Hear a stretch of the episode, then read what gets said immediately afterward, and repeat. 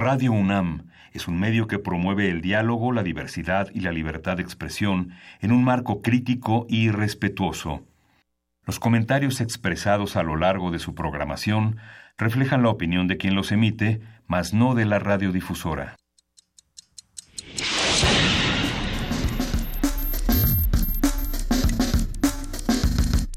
Primer movimiento. El mundo desde la universidad.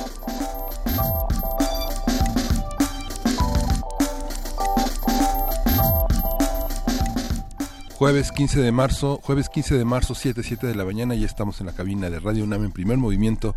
Luisa Iglesias, buenos días. ¿Cómo estás, querido Miguel Ángel? Qué gusto escucharnos una vez más por aquí. Sí, ¿Qué, ¿qué, qué tanto pasó ayer, Miguel Ángel? Ahorita me estabas contando algunas cosas fuera del aire. Sí, bueno, ayer la manifestación de estudiantes, cerca de este, miles de estudiantes en torno a la, a la, a la, a la protesta de Park Island, que son en Park eh, Land, Florida, eh, eh, protesta esta matanza, estos eh, acontecimientos que han vulnerado la vida de las universidades, de las escuelas, justamente para protestar por la venta de armas en Estados Unidos y la proliferación de esta mentalidad de la Asociación del Rifle que eh, recordarán que es una asociación, una de las primeras organizaciones civiles protegidas por la segunda enmienda y que se fundó en 1871 y que es uno de los órganos más conservadores de los Estados Unidos. Es, es un tema muy complicado el que Sí. está ocurriendo en los Estados Unidos. Hay muchas discusiones, por supuesto. Esta mañana Trump ya salió a dar, eh, iba a decir chanclazos, pero no sé, a qué- no, no, no sé cómo calificar las declaraciones que hace Donald Trump cada mañana por Twitter. No solamente en este tema, sino en, todo, en toda su movilización política. En un momento más les vamos a compartir un poco de información sobre lo que está haciendo el presidente Donald Trump en nuestro país. Por otra parte, también ocurren cosas interesantes. Seguimos con estas peleas políticas que hay que eh, analizar, hay que estudiar de dónde vienen, a dónde van y por qué se hacen.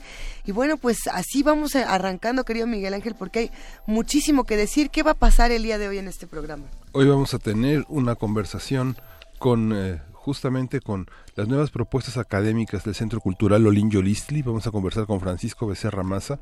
Él es jefe de programación y difusión de esta sala que a lo largo de muchísimos años ha sido uno de los espacios de formación y de difusión de la música mexicana y de grandes este, encuentros internacionales. Justo para seguir hablando del tema de las elecciones en nuestro país, hablaremos con el doctor Alfredo Ávila, investigador del Instituto de Investigaciones Históricas de la UNAM y presidente del Comité Mexicano de Ciencias Históricas, en esta sección de Historia de México, donde vamos a estar trabajando el tema de las elecciones en el México independiente.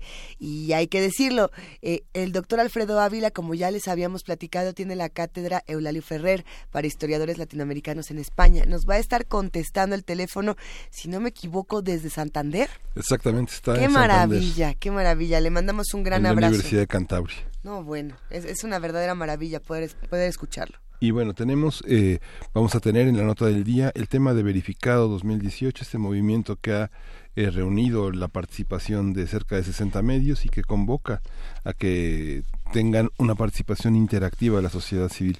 Vamos a tener el comentario de Alba Mora Roca, ella es productora ejecutiva de Al Jazeera, el canal digital de noticias en español de esta importante agencia. Y será interesante no solamente dar el anuncio de que ya existe verificado 2018, sino eh, diseccionar algunas de las noticias falsas que, que se han estado compartiendo en redes sociales y que resulta que no.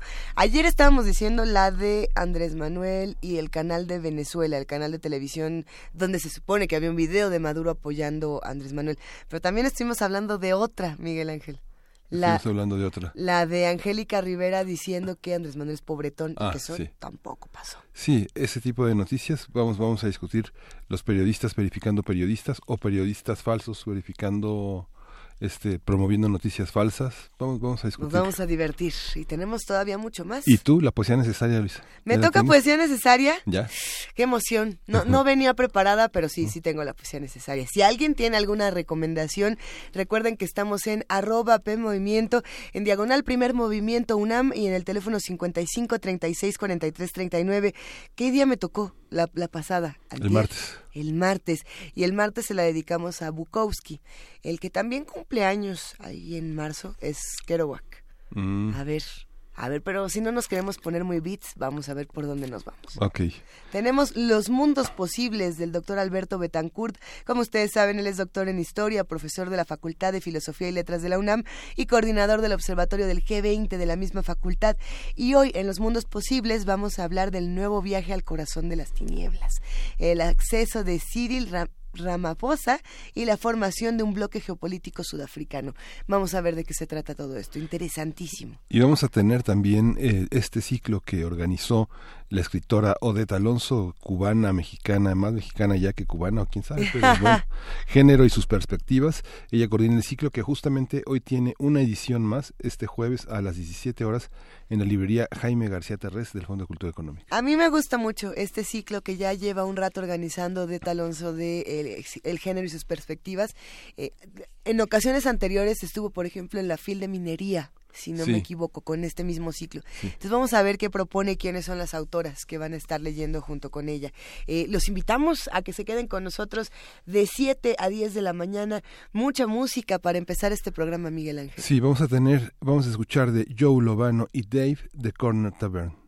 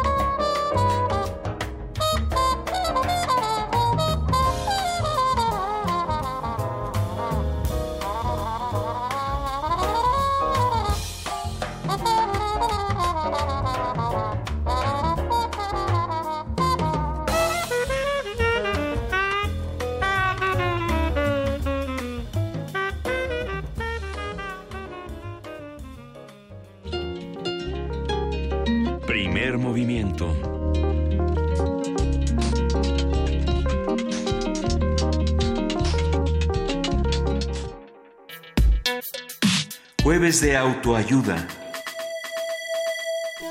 Antes de empezar la nota nacional, queremos decir que bueno, no está con nosotros eh, nuestra jefa de información, Juana Inés de Así es. Porque justamente hoy recibe un reconocimiento importante de el periódico El Universal. Ya nos contará mañana de qué se trata. Le mandamos un gran abrazo lleno de admiración, como siempre, a nuestra querida jefa de información, Juana Inés de ESA, y ella diría, pues pónganse a trabajar, y a eso nos vamos. Fundado en 1979, el Centro Cultural Ollín Yolistli es una institución que pertenece a la Secretaría de Cultura de la Ciudad de México y está dedicada a la difusión del arte y la cultura. Es uno de sus propósitos estimular la educación artística en los campos de la música y la danza. Este centro ofrece un programa académico integrado por cursos y talleres de iniciación artística y estudios a nivel superior. Además, brinda la formación a nivel medio superior como técnico profesional en danza clásica y danza contemporánea.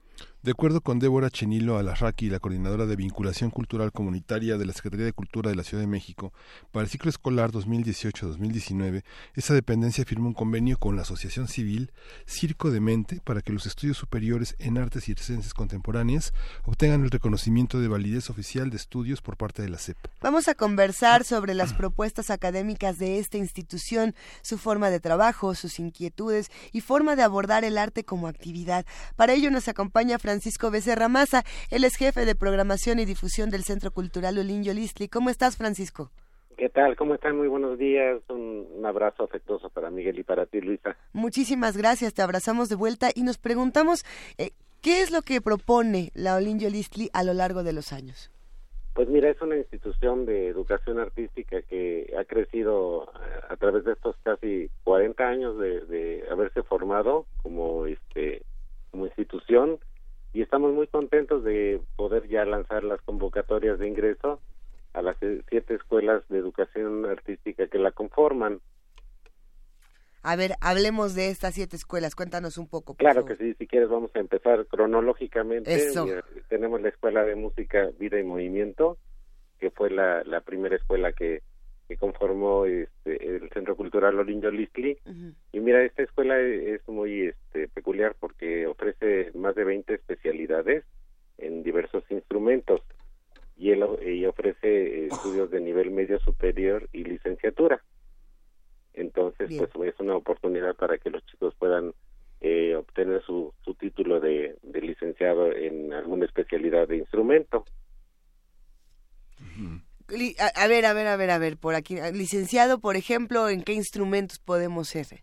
Mira, tenemos, eh, son instrumentos de aliento madera, cuerdas, eh, guitarra y percusiones, alientos metal, eh, arpa, en canto, en piano. Entonces, este, pues es mucha la variedad que hay para, para que los chicos puedan formarse. Nos da, nos da muchísimo gusto. Esa es la primera. Esa es la primera escuela. A ver, vamos para adelante la que tenemos a continuación es la Escuela de Iniciación a la Música y a la Danza, que va dirigido a eh, niños y niñas que pueden ingresar de, los seis o siete años. Y pues en esta, escuela pues eh, tiene dos turnos, matutino y vespertino, y se ofrecen este, música clásica y música danza tradicional mexicana, y pueden eh, adquirir conocimientos iniciales en arpa, guitarra, percusiones, trompeta, violín, violonchelo, arpa tradicional, guitarrón, guapanguera, jaranas, marimba, requinto y vihuela, además de que se les ofrecen algunas materias de apoyo como es apreciación musical, conjuntos corales, conjuntos instrumentales, expresión corporal, solfeo, organología, sensibilización a la música y a la danza y danza tradicional mexicana. Entonces es una oportunidad para que los, los chiquillos puedan este, empezar a, entrar a este mundo del arte, de la música y la danza, para, pues, para ver, si eh, deciden ellos en algún futuro dedicarse profesionalmente. La, la edad mínima entonces es seis años. Sí, entre seis y siete años este, aproximadamente pueden aplicar para ingresar a esta escuela. Esa es la, digamos, de, de todas las escuelas la que la que propone la, la edad más joven. Más joven, sí, es una de las más este, eh, que va enfocada a estos chiquillos, aunque también tenemos la, escuela de danza clásica pero que ahorita les, contaré. A ver, cuéntanos más, porque por aquí la producción está emocionada con eso de que hay licenciatura en artes circenses, por ejemplo. Sí, mira, e, esta no es una escuela que dependa directamente del Centro Cultural Lolinjo Lisli. Eh, como bien comentaban, eh, eh, la Secretaría de Cultura de la Ciudad de México firma un convenio con esta asociación civil que se llama Circo de Mente y ellos ofrecen también una licenciatura y lo único que hace el Centro Cultural Lolinjo Lisli es realizar los trámites para que tengan una validez oficial ante la SEP. La Escuela de Circo de Mente tiene, tiene esa carrera también dentro de su propia compañía, de su organización. Sí, mira, ellos, este, mm, ellos presentan, déjame te ver, como no, no, ellos no dependen mucho de nosotros, mira, este, Circo de Mente, pues es una asociación civil que fue fundada en 2003 eh, por eh, Andrea Peláez González y Leonardo Esteban Costantini. Eh, entonces ellos, este, ofrecen también eh, algunas licenciaturas que este que son este, enfocadas a, las artes circenses. Entonces es, es pues una innovación no porque generalmente no no este pues no se tenía no alguna una licenciatura este enfocada a este en esta oferta educativa no y pues ellos tienen estudios superiores en artes circenses eh, contemporáneas y manejan cinco dominios que es acrobacia de piso técnicas aéreas malabarismo, equilibrismo o herramientas de humor, que eh, lo que se llama técnica clown. Y las instalaciones de esta, esta escuela están en, en Tlalpan, están en Avenida Hidalgo, número 195, en la colonia San Andrés Totoltepec. Muy bien, aquí vamos a La, la carrera de, artes y ciencias bueno, tiene muchísimos, muchísimos años, empezó desde los 80 en prácticamente todo el mundo. Las grandes escuelas de Buenos Aires, de Chile, de Uruguay, de Colombia, este, nos habíamos tardado. Se ha, se ha promovido ese, esta, esta idea del circo sin animales desde finales, desde principios de los 90. Francisco Serrano fue uno de los grandes promotores y bueno, ha sido una, una, una experiencia difícil porque se consideran como un arte callejero sin ninguna perspectiva. ¿Cómo se incorpora a los programas eh, académicos de la Ginjo Listli una carrera como esta? ¿Para qué pues le sirve? Eh, si la, incorporará, eh, ahorita los artes Circo de Mente, pues es una compañía independiente que tiene una beca del FONCA, este, eh, digamos que nada garantiza la estabilidad en un momento como en el que está como el que está en el país con recorte de presupuestos con poco apoyo a manifestaciones culturales independientes con pocas inversiones. Eh, esto se incorporará a los programas de la Ginjo Listli de manera permanente no, no, no, este, no como tal. Eh, eh, como les comentaba, eh, lo único que hace el Centro Cultural es como un organismo certificador, es apoyarlos para que tengan su validez este, oficial ante la SEP y, ellos puedan ofrecer ya una licenciatura, pero manejarán independientemente su su, este, su currícula y, este, su forma de trabajo. Bien, eh, platiquemos un poco más de entonces toda la, oferta que tiene la Olin Yolistli, pensando en en que muchos de los que estamos de, este lado y, escuchando esta conversación, por supuesto, nos, emocionamos muchísimo, Francisco, porque de una u otra manera pasamos por ahí. Ah, no, no, caminando, me refiero a cuando eres chamaco y te dicen, es que si quieres aprender algún instrumento o si quieres acercarte a la danza o a la música, de alguna manera tienes que ir a la Olin. No, hay más. ¿no? Eh, ¿Qué pasa con esto? ¿Qué otras opciones tenemos para chavos, para no chavos, para todos? Sí, mira, este, también tenemos una escuela de danza contemporánea donde los chicos pueden este, estudiar, eh, este, tener eh, una convocatoria de ingreso para el técnico profesional y también para una carrera de estudios superiores en bailarín intérprete de danza contemporánea. Este, para el técnico profesional pueden ingresar del, a partir de los 15 años y para los estudios superiores a partir de los 18 años. Esas son de las escuelas que tenemos físicamente en el inmueble del Centro Cultural pero también tenemos otras opciones este, la escuela de danza de la Ciudad de México que también ofrece este, eh, especialidades en danza folclórica mexicana ballet clásico y danza contemporánea. Ellos están ubicados en, en, el metro normal. Y también tenemos otra oferta de escuela de danza clásica que también este, abre su convocatoria de ingreso para aspirantes al nivel elemental de ejecutante de danza clásica y el requisito para ingresar a esta escuela eh, en este nivel es haber concluido el cuarto año de primaria y tener una edad de entre 9 y 11 años cumplidos. Okay. Y también tenemos la, la convocatoria de ingreso a la Escuela escuela de danza clásica para el técnico profesional. Para que ingresar a este nivel eh, deben de contar con entre 15 y 17 años y su certificado de, de, secundaria. Y también tenemos una escuela del rock para los, los chicos que son más rockeros. Tenemos esta oportunidad de, esta escuela. Eh, esta escuela está ubicada en Avenida de la Paz, número 26, en la colonia Chimalistac. Y aquí se ofrecen especialidades de guitarra, voz, bajo, batería y piano. Oye, Francisco, ¿el rock se puede enseñar en una escuela?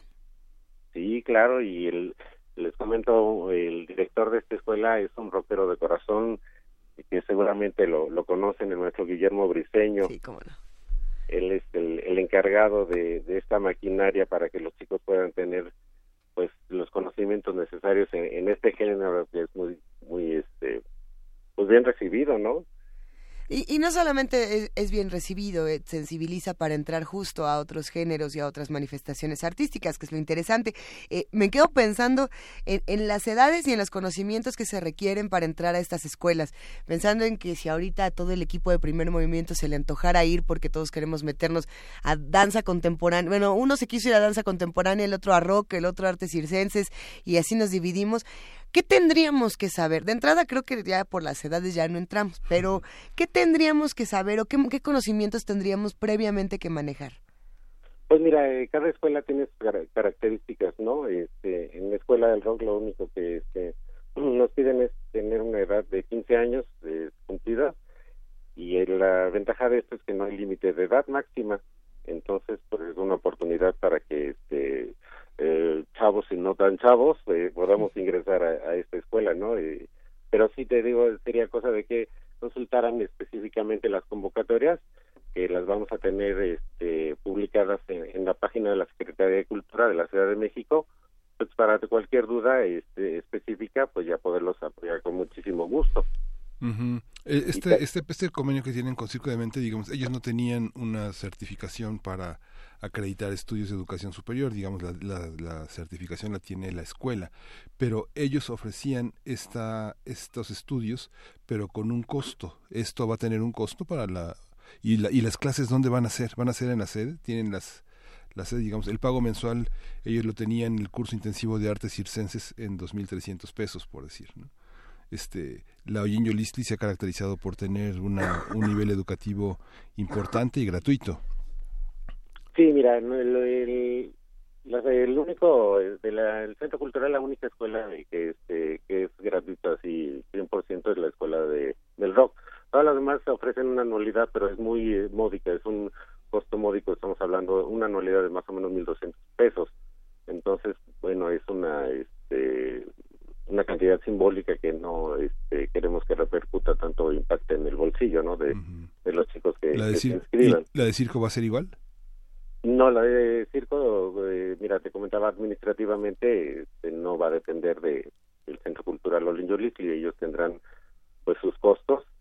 Eh, ahorita, honestamente, sí te podría decir que desconozco cuánto cobran ellos, pero este sí su convocatoria estará publicada en nuestra página y la podrán consultar para que este estos detalles que, comentas, pues los, los puedan consultar y, resolver sus dudas. Sí. Bueno, entonces para rockeros, para circenses, para los clásicos, para los académicos, para los contemporáneos, cuéntanos, ¿dónde están estas convocatorias? ¿Dónde las podemos consultar para poder acompañarlos, Francisco? Claro que sí, mira, están disponibles en www.cultura.cdmx.gov.mx y en las redes sociales de, del Centro Cultural Olinjo que es en el Facebook, nos encuentra como un Centro Cultural Olinjo y en el Twitter como arroba En un momento más las compartiremos en nuestras redes sociales para seguir platicando. Por aquí nos preguntaban eh, si hay eh, algún lugar o de alguna manera se puede entrar a las clases para ver más o menos cómo son, para irnos familiarizando. Yo creo que pueden hacer una visita y con mucho gusto los podemos acompañar una, una visita para que este, conozcan las instalaciones, vean las clases y pues se animen a ingresar. Y les puedo dejar un número telefónico de un servidor. Por favor. Para que podamos eh, concertar alguna cita y que vayan con mucho gusto. Es 5606-8191 en extensión 117. ¿Lo podemos repetir, por favor, Francisco? Con muchísimo gusto. 5606-8191 en extensión 117. Interesantísimo. A ver, eh, por aquí nos están, nos están escribiendo, nos están mandando muchos mensajes. Le mandamos un gran abrazo a Paco Barajas que nos dice licenciado en trombón, gran escuela. Un abrazote para él, por supuesto, trombonista de Panteón Rococó. Eh, nos escriben y nos preguntan muchas cosas sobre la escuela. Por ejemplo, aquí nos están preguntando y, se antoja como interesante si las personas que salen de, las escuelas de la Olinjo Listli tienen oportunidades eh, diferentes, acceso a otro tipo de, plataformas después de la escuela? ¿A dónde se van?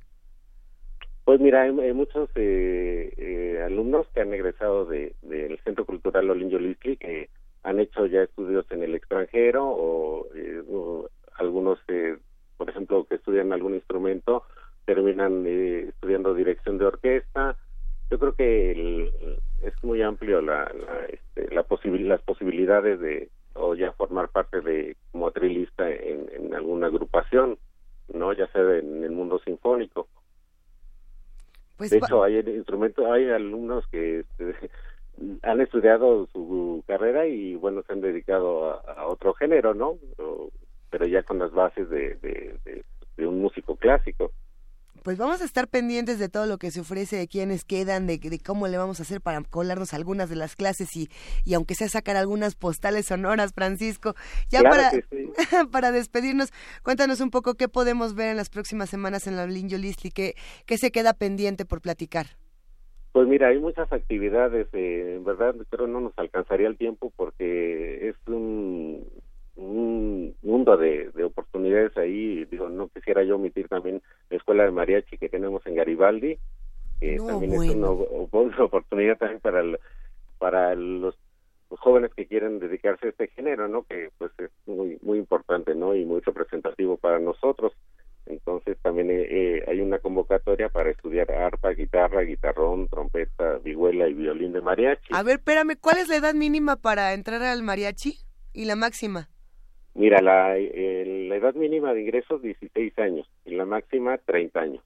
Ah, bueno, ya descartados todos aquí en primer no, bueno, ya no quieren ser mariachi. Nos queda un mariachi por aquí que al ratito lo vamos a mandar. Qué maravilla. Y entonces los jóvenes se siguen interesando por, por una tradición tan importante eh, en nuestro país, a la que se le ha criticado, pero muy importante. No, pues es como comentaba es algo muy muy representativo y algo que, tenemos que, seguir fomentando no este nuestra, música nuestro pues es algo que es muy nos identifica mucho no el mariachi. Y este pues bueno de, la oferta que también ofrecemos también tenemos un programa de orquestas y coros en la Ciudad de México que tenemos 13 orquestas en diversas delegaciones y también es una oportunidad para los chicos que, que no han tenido nunca algún acercamiento musical puedan ingresar a este programa. La, la ventaja que tiene es que se les presta un instrumento para que puedan estudiar. Y tenemos nueve coros también en diversas delegaciones. Excelente, excelente. Vamos a consultar toda esta información. Eh, te queremos agradecer muchísimo, Francisco Becerra Maza, jefe de programación y difusión del Centro Cultural Olin Yolisli. Y bueno, pues, ¿con qué, ¿con qué nos vamos a quedar de toda esta conversación? Yo creo que con irnos para allá. Sí, averiguar de qué se trata la convocatoria. Averiguar. ¿no? Valdría la pena ver si hay becas, eh, cuánto cuesta. ¿Hay becas? Eh, si se va a integrar a, al sistema escolarizado. hay un programa de apoyo de reducción de cuotas para los chicos que, tienen algún alguna dificultad de, poder realizar pues eh, esta anualidad. Sí tenemos esta facilidad en todas las escuelas. Pues muchísimas gracias. Al contrario, un gusto saludarlos. Un abrazote, Francisco. Nosotros. Que un bonito día. Gracias, igualmente. Vamos a despedirnos con música. Vamos a escuchar del Instituto Mexicano del Sonido, Jálale.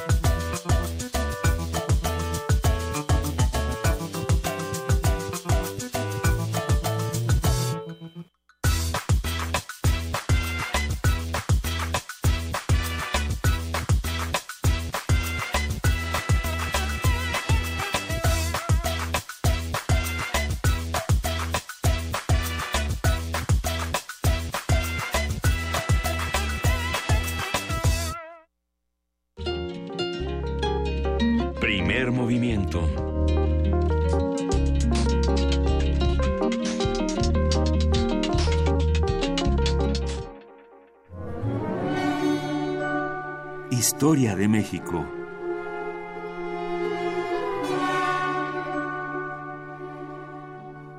Ya está con nosotros el doctor Alfredo Ávila, él es investigador del Instituto de Investigaciones Históricas de la UNAM, presidente del Comité Mexicano de Ciencias Históricas y ahora representante también de, de, pues de él mismo, de su trayectoria de la UNAM de México en la cátedra Eulalio Ferrer para historiadores latinoamericanos en España y da una clase en la Universidad de Cantabria y está en el proceso de escritura de un libro. Y bueno, vamos a continuar con este tema de las elecciones en el México Independiente. Qué gusto escucharte, Alfredo. ¿Cómo estás? Miguel Ángel, buenos días para ustedes, ¿cómo están? Qué gusto pues escucharte. Muy contento de escucharte. Ah, yo, yo también muy contento de estar, de estar de nuevo en, el programa. Eh, mira, eh, bueno, como saben, eh, he estado hablando de, elecciones y, me interesa entrar ya a las del México, a las del México independiente, porque actualmente cuando pensamos en la política en el siglo XIX, nos imaginamos que es eh, un periodo en el que todo se resolvía por las armas o todo se resolvía mediante mediante eso, mediante rebeliones, golpes de estado, como si fuera la época en la que en la que los caudillos lo arreglaban todo. Y eh, esto, por supuesto, tiene una una razón de ser, es decir, si sabemos que que, que, que, el siglo XIX tiene, tiene esa característica, pero, pero algo muy interesante del siglo XIX es que todos los años, en todo el país, se hicieron elecciones. Esto es algo que, de pronto puede sorprender. Eh, en todo México, en, en, distintas regiones, en distintos lugares, siempre hubo procesos electorales eh, durante todo el siglo XIX. Y estos procesos electorales obviamente eran, eran pues, casi siempre los municipales.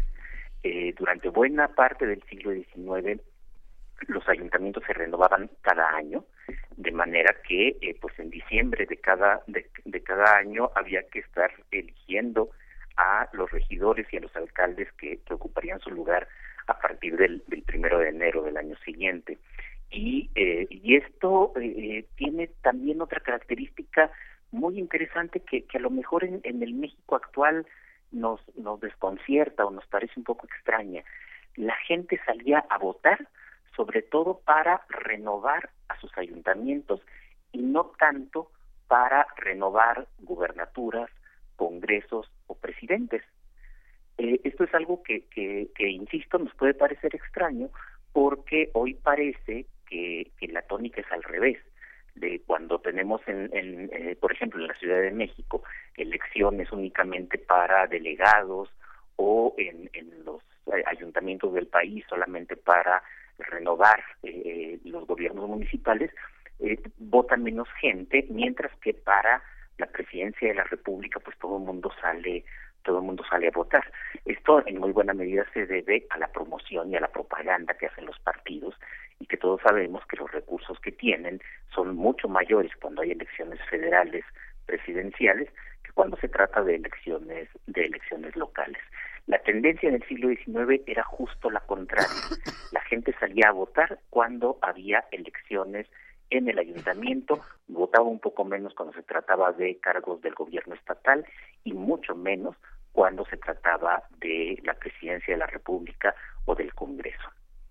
Y esto se debía, me parece, bueno, es muy difícil tratar de establecer las, las causas racionales acerca de acerca de este fenómeno, pero podemos aventurar algunas hipótesis y es y, la más importante es que los gobiernos locales, sobre todo los ayuntamientos, estaban más cerca de las preocupaciones cotidianas de las personas. Eh, a la gente le interesaba mucho más eh, quién lo gobernaba de inmediato, con quién tenía que ir a sacar permisos para poder comerciar, con quién podía arreglar pleitos judiciales o problemas que tenían con los vecinos y estas cosas, que votar por un señor que estaba por allá, quién sabe dónde, en una ciudad llamada México, y que decía que gobernaba a, todo el país. Y, y, este, esta, esta percepción se puede probar, por ejemplo, cuando, cuando empezamos a ver eh, eh, algunas elecciones concretas. Por ejemplo, en la Ciudad de México, justo después de la justo después de la independencia, hacia 1822, 1823, sabemos que en las elecciones para el ayuntamiento, pues votó alrededor de eh, casi la mitad, de un 40-45% de la gente que tenía derecho al voto.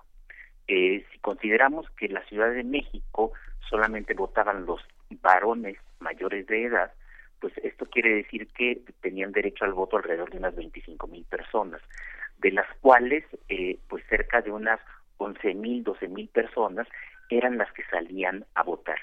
Eh, casi todos votaban en el en el sagrario metropolitano, como ya he dicho en otras ocasiones, la gente iba a votar a la a la parroquia y eh, y bueno tenemos ahí una alta participación electoral. ¿Qué sucede después?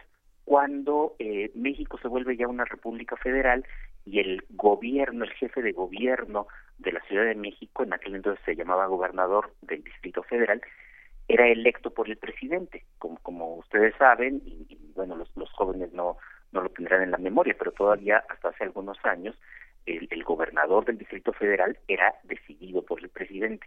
Bueno, cuando eso empieza a suceder y Guadalupe Victoria designa al primer gobernante de la Ciudad de México, baja el, número de votos.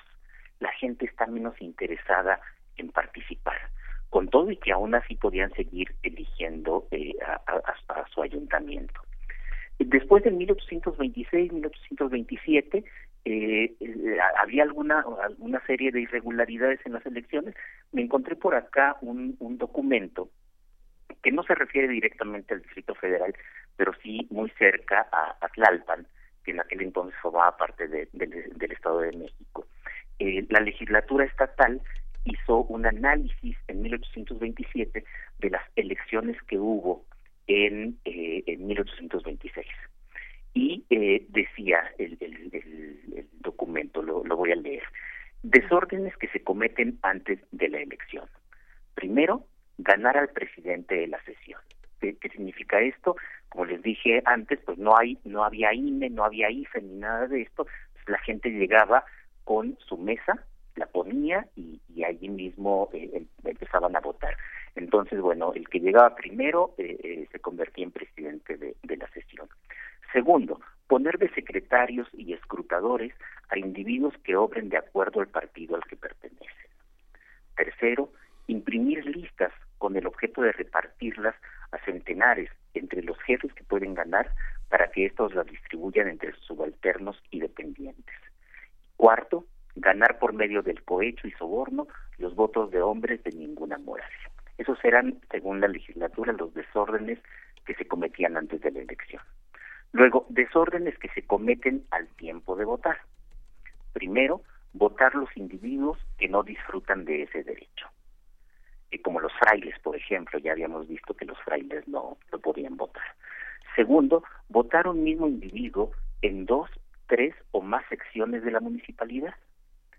Tercero, duplicar, triplicar y aún cuadruplicar alguno su voto en una misma casilla electoral. Cuarto, introducir en las listas que hay en la mesa paquetes de aquellas que pertenecen al partido del secretario y los escrutadores.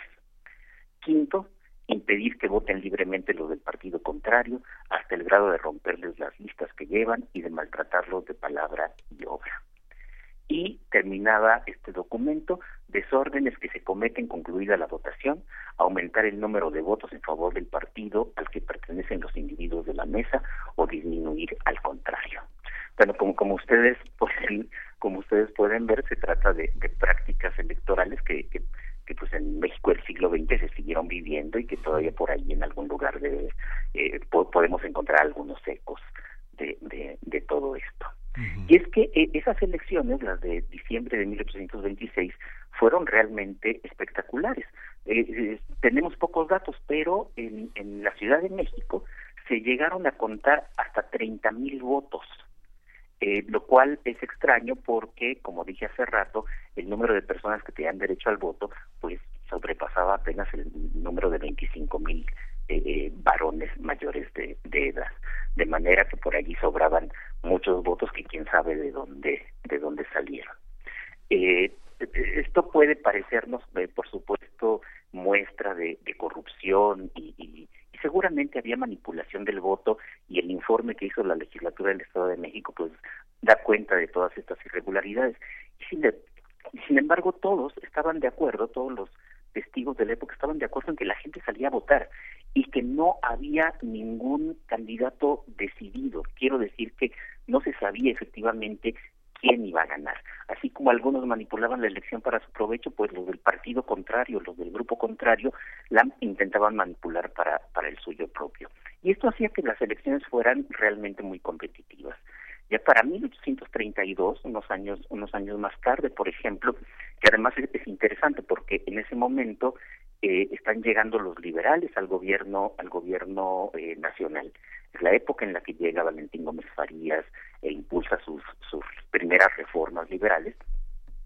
Y sin embargo, en el Ayuntamiento de la Ciudad de México quedó integrado para aquel año por gente que podríamos considerar muy conservadora, muy, muy tradicional esta Ciudad de México que tiene un, un espíritu un poco contestatario y que cuando había gobiernos conservadores votaba por, por liberales cuando había gobiernos liberales votaba por, por conservadores.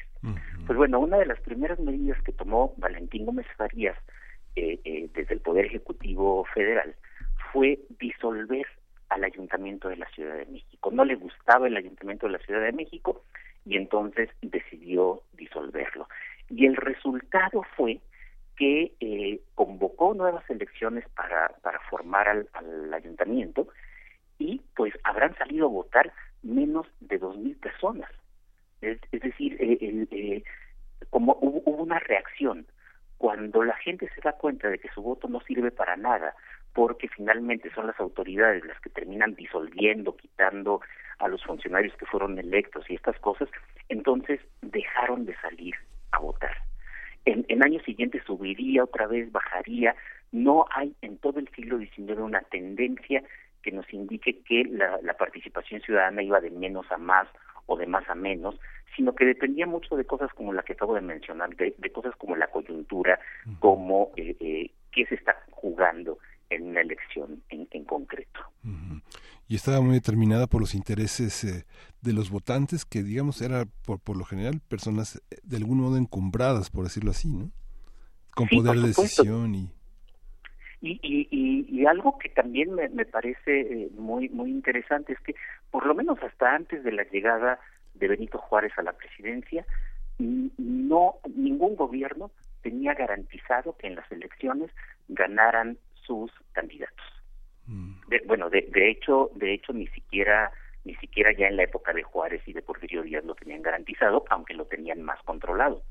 Sabemos, por ejemplo, que para la elección de 1880, eh, en la que Porfirio Díaz deja la presidencia y, como todos sabemos, la deja en manos de, de su compadre, pues en algunos lugares, y nada más y nada menos que en el propio Distrito Federal, ganó el candidato opositor a, a Porfirio Díaz un candidato que nadie recuerda hoy, se llamaba Justo Benítez, y que eh, el único lugar en el que en el que obtuvo votos y en el que ganó fue precisamente en el Distrito Federal. En el resto de los estados ganó Manuel González, que era el candidato del, del presidente, el candidato de, de Porfirio Díaz, y además era, era su compadre. Y como todos sabemos, una vez que terminó el gobierno de, de Manuel González, pues le regresó a, don Porfirio su, su la, la presidencia. ¿no? hay una no, no, no hay una estrictamente no hay una elección eh, para la política mexicana hay una elección histórica para el elector para entender cómo fuimos pero en términos de procesos de leyes eh, prácticamente todo lo que tenemos hoy es muy lejano a ese mundo ¿no? sobre todo después de mil de 1917 claro eh, eh, bueno lo, lo, lo que ha sucedido en el caso en el caso mexicano es que ha habido también un intento, bueno, no un intento porque ha sido exitoso, de centralización de las elecciones. La característica más importante de los sistemas electorales del siglo XIX en México es que no existía ninguna institución, ni, ni del gobierno, ni autónoma, ni de ningún otro tipo, que eh, se encargara ya en la práctica de organizar las elecciones.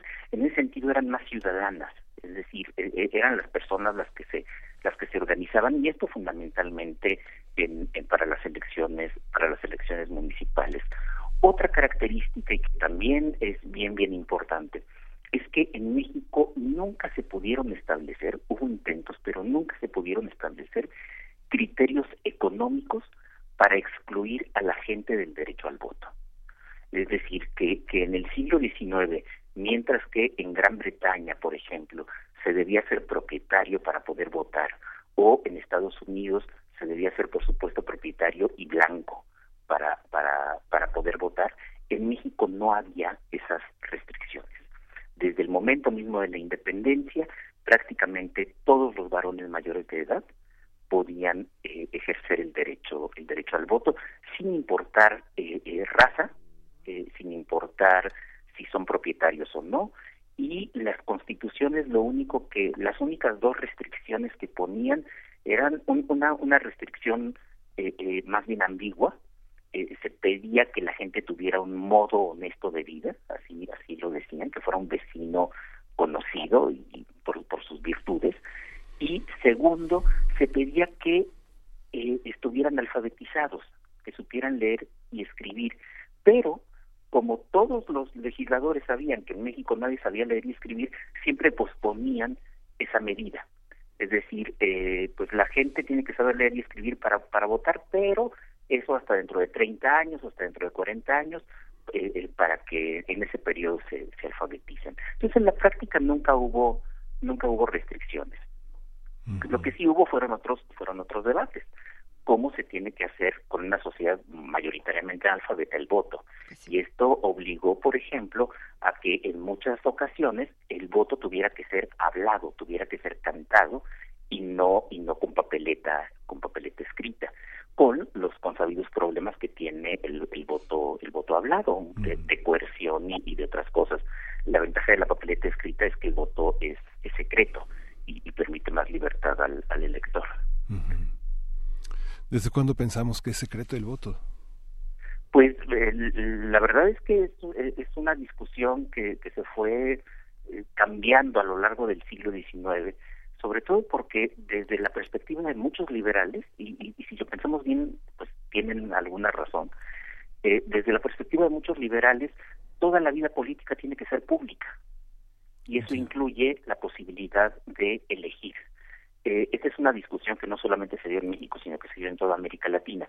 Pero finalmente, ya con la Constitución de 1857, que es la primera que regula a nivel federal eh, este asunto, porque antes habitualmente habían sido las constituciones estatales las que se encargaban de, arreglar esto, eh, ya se queda el voto, el voto secreto. Pues por lo pronto vamos a ir despidiendo esta conversación, nada más porque se nos va el tiempo, pero esperemos se pueda hacer una segunda parte, queridísimo Alfredo Ávila. Claro que sí, Luisa, y bueno, empezar a hablar de las elecciones en el siglo XX. Justamente. Pues mil gracias. Un abrazo, Alfredo. Nos escuchamos la próxima semana. Claro que sí, saludos. Diviértete. Bueno, vamos a continuar en esta primera hora de primer movimiento y ahí este ya ya tenemos parte de las de las de la información de la Ginger Listly en nuestra en nuestras redes. Es una escuela es una escuela importante como señalaba viene Francisco Becerra Maza, quien es el jefe de programación y difusión. Hay una variedad muy amplia, una cantidad de, de, jóvenes se han formado en esta escuela que es prácticamente una alternativa importante al sistema escolarizado que tiene el CENART, que, tiene la CEP en sus escuelas de bellas artes, que tienen las escuelas de iniciación artística y bueno, la, la pluralidad ha sido el signo de los últimos tiempos en materia de educación artística, aunque no tan apoyada, pero pero con una pluralidad importante para jóvenes que no tienen los recursos suficientes como para entrar a una escuela privada de, enseñanza de danza, de música, que son, que son artes caras, de, muchísima dedicación, de eh, muchísimo trabajo. Y es que es eso, eh, la música tendría que ser en teoría para todos y la práctica es que no lo es. Eh, afortunadamente existen espacios como la Olin Yolistli. Si quieren saber más, cultura.org eh, cdmx.gov.mx y si quieren saber también qué está ofreciendo nuestra universidad, recuerden visitar www.cultura.unam MX. Por ejemplo, aquí tenemos varias convocatorias de la universidad, querido Miguel Ángel. Esta eh, dice convocatoria para crear imagen gráfica de M68, el movimiento del 68, Ciudadanías en Movimiento. Y tenemos, por supuesto, un montón de espectáculos, un montón de clases, diplomados, talleres. Por ahí Universo de Letras también eh, tiene, tiene una oferta interesantísima para entrar a la literatura desde muchos puntos de vista. Eh, habrá, que, habrá que seguir platicando de todo lo que se ofrece desde acá. ¿no? Sí. Y bueno, pues ya prácticamente nos vamos a la segunda hora de primer movimiento. Van, ya podrá ser también eh, no solamente escuchado, sino también visto en TV UNAM. Y bueno, Bien. regresamos, vamos a hacer una pausa y volvemos. Primer movimiento. Hacemos comunidad.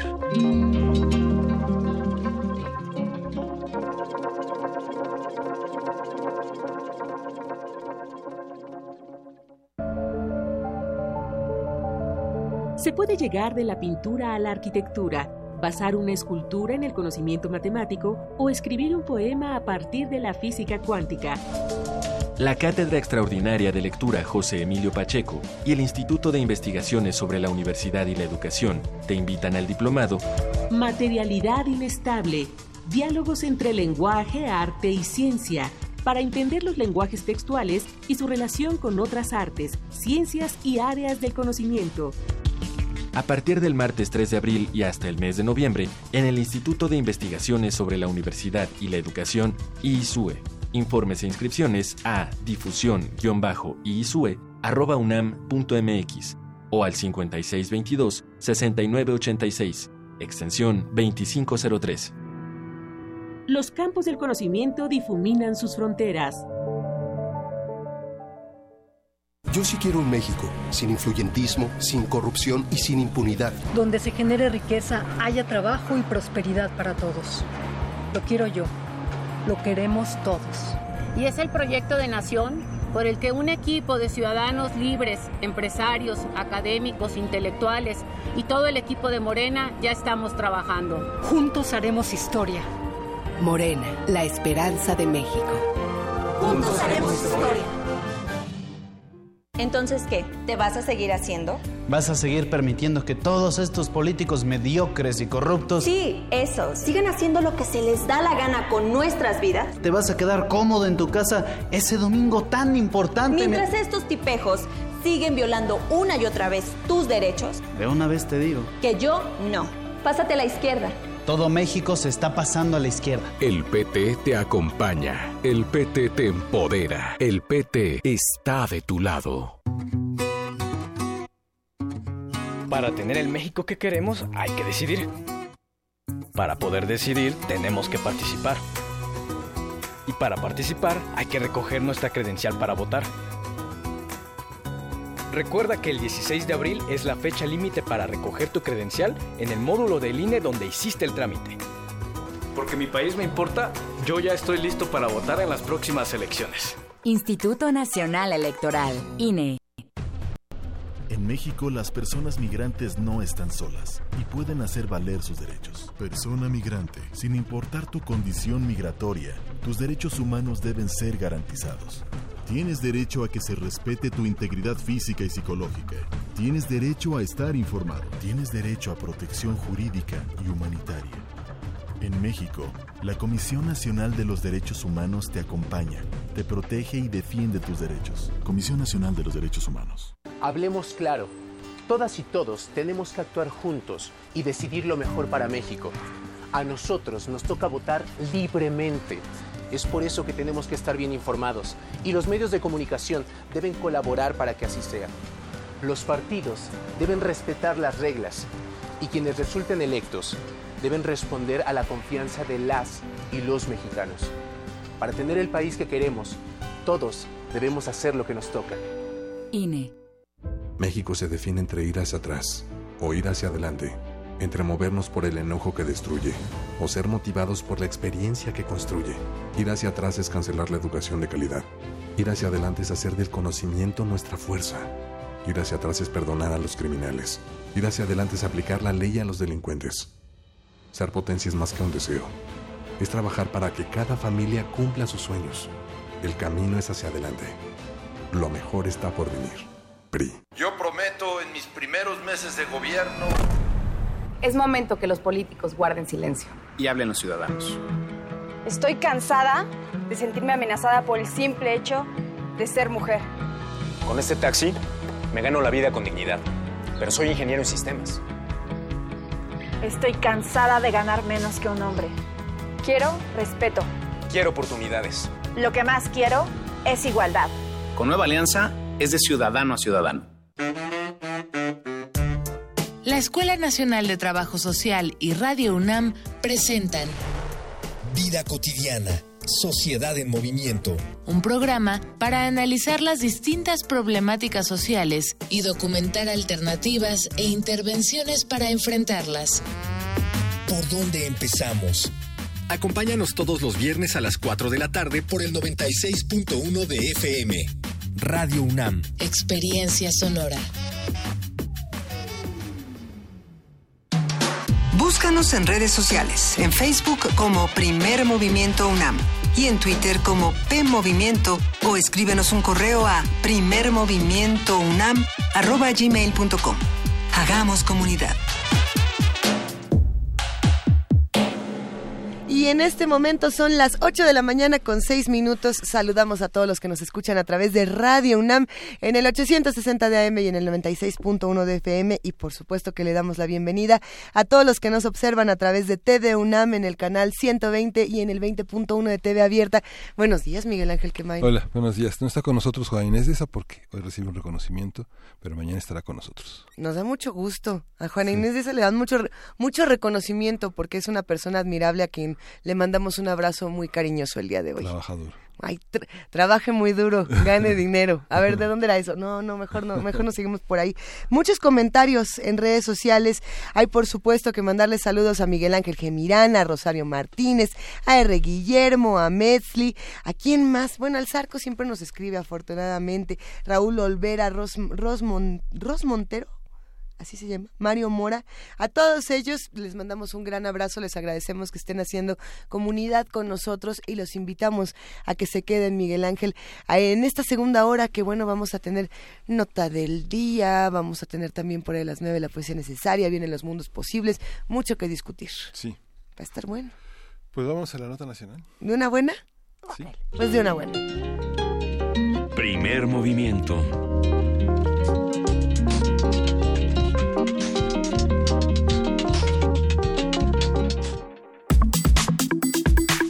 Del día.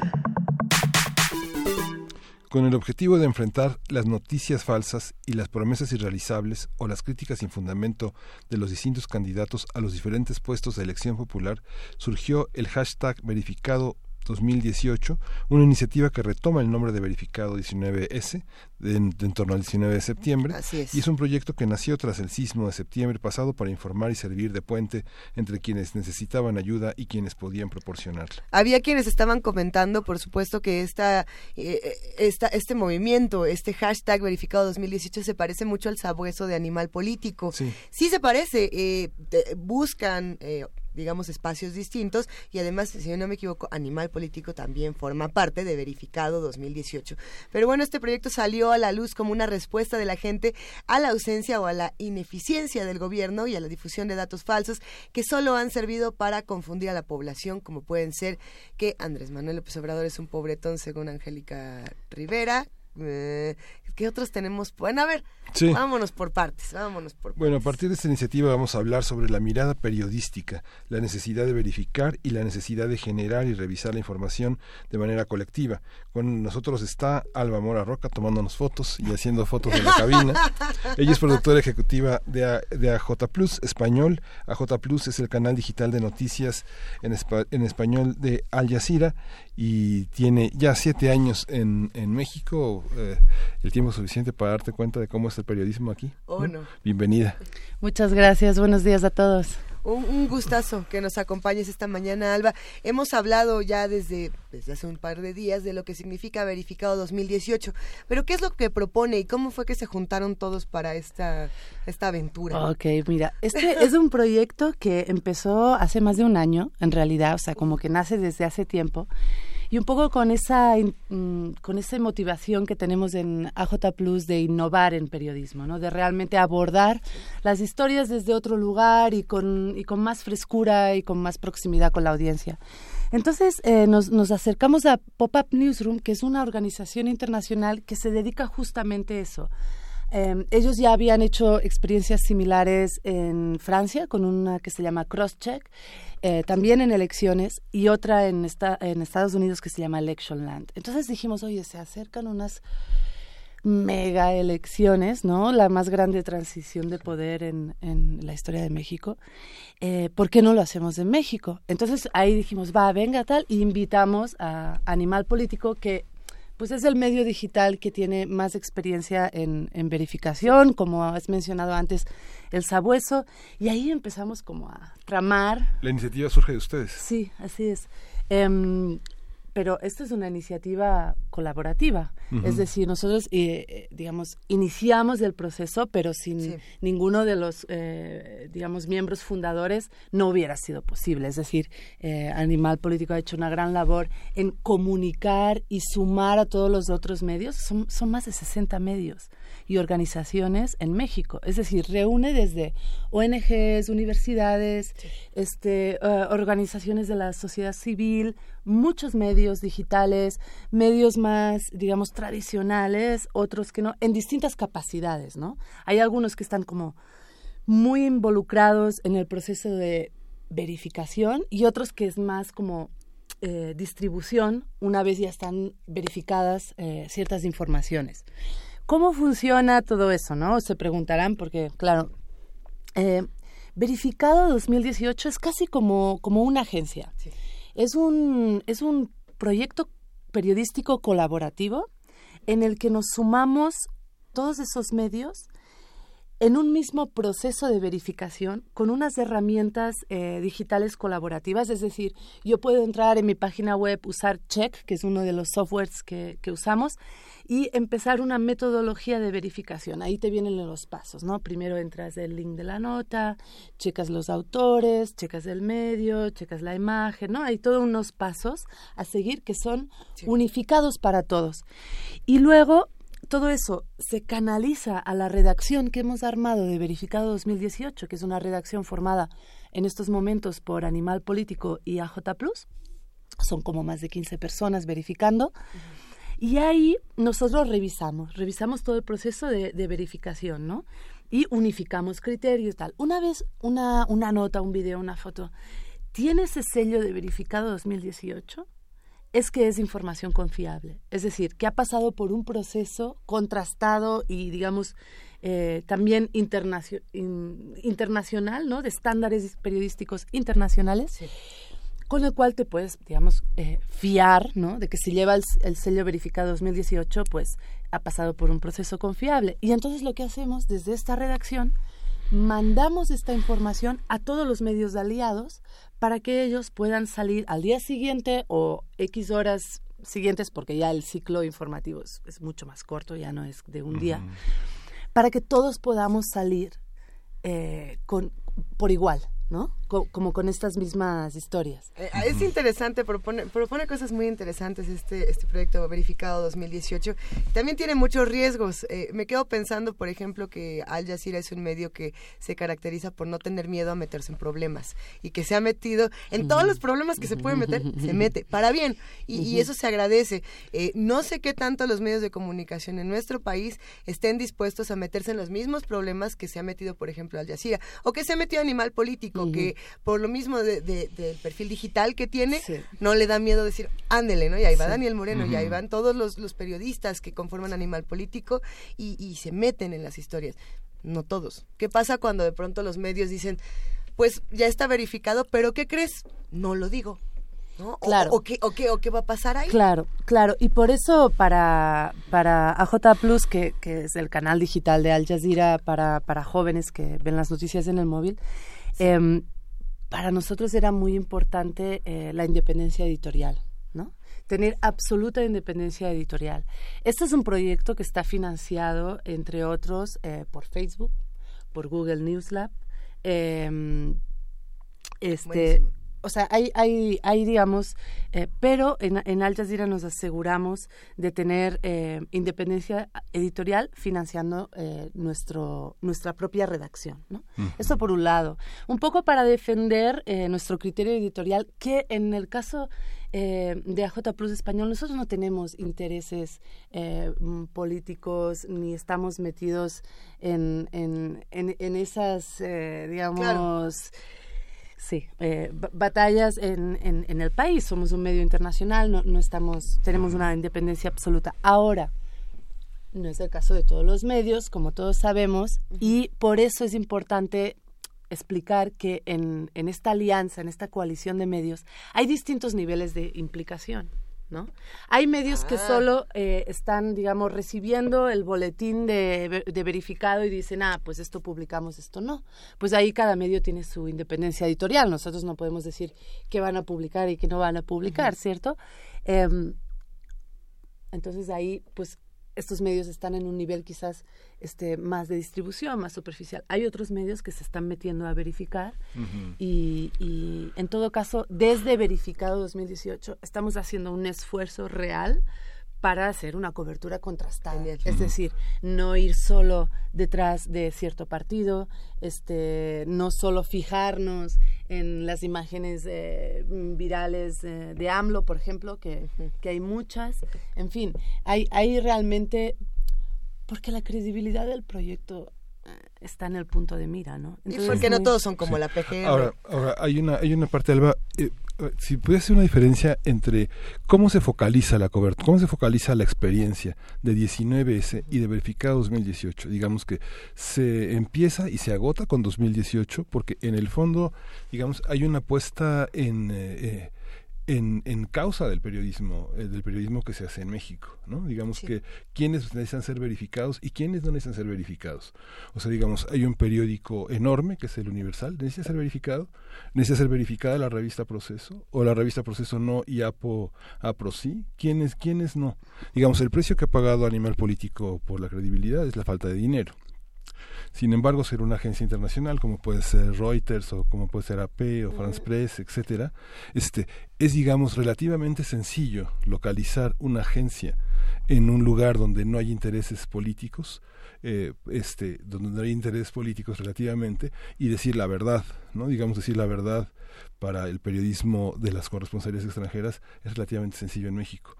Decirlo para los corresponsales y los periodistas mexicanos se paga con la muerte en muchos casos. Javier Valdés es uno de ellos, ¿no? por ejemplo. Es, es, es, correcto, o sea, estoy totalmente de acuerdo, pero yo quisiera como reencuadrar la conversación de verificado porque nosotros estamos hablando de, de noticias falsas, de fake news, de campañas de desinformación, de, de, campañas de bots, de, digamos, o sea, estamos no tanto verificando que lo que dice tal corresponsal o tal medio sobre cualquier tema, eh, digamos, tiene credibilidad o no por su enfoque. Nosotros nos estamos fijando tal cual en, en las fake news. Eso ya es otra categoría, digamos, en el periodismo, es decir, son mentiras. ¿Quién las hace? Esas no pasan ni el menor filtro de las bases del periodismo, es decir, notas que no traen fuente, por ejemplo como con declaraciones que nunca ocurrieron. Eh, estamos de acuerdo que esto ya es, eh, entra en, otra categoría, ¿no? O sea, y, y, y, en el proceso electoral, o por ejemplo, imágenes de plano manipuladas, ¿no? Ayer eh, o anteayer sacamos uno que es una, una fotografía de, de, una supuesta granja de bots.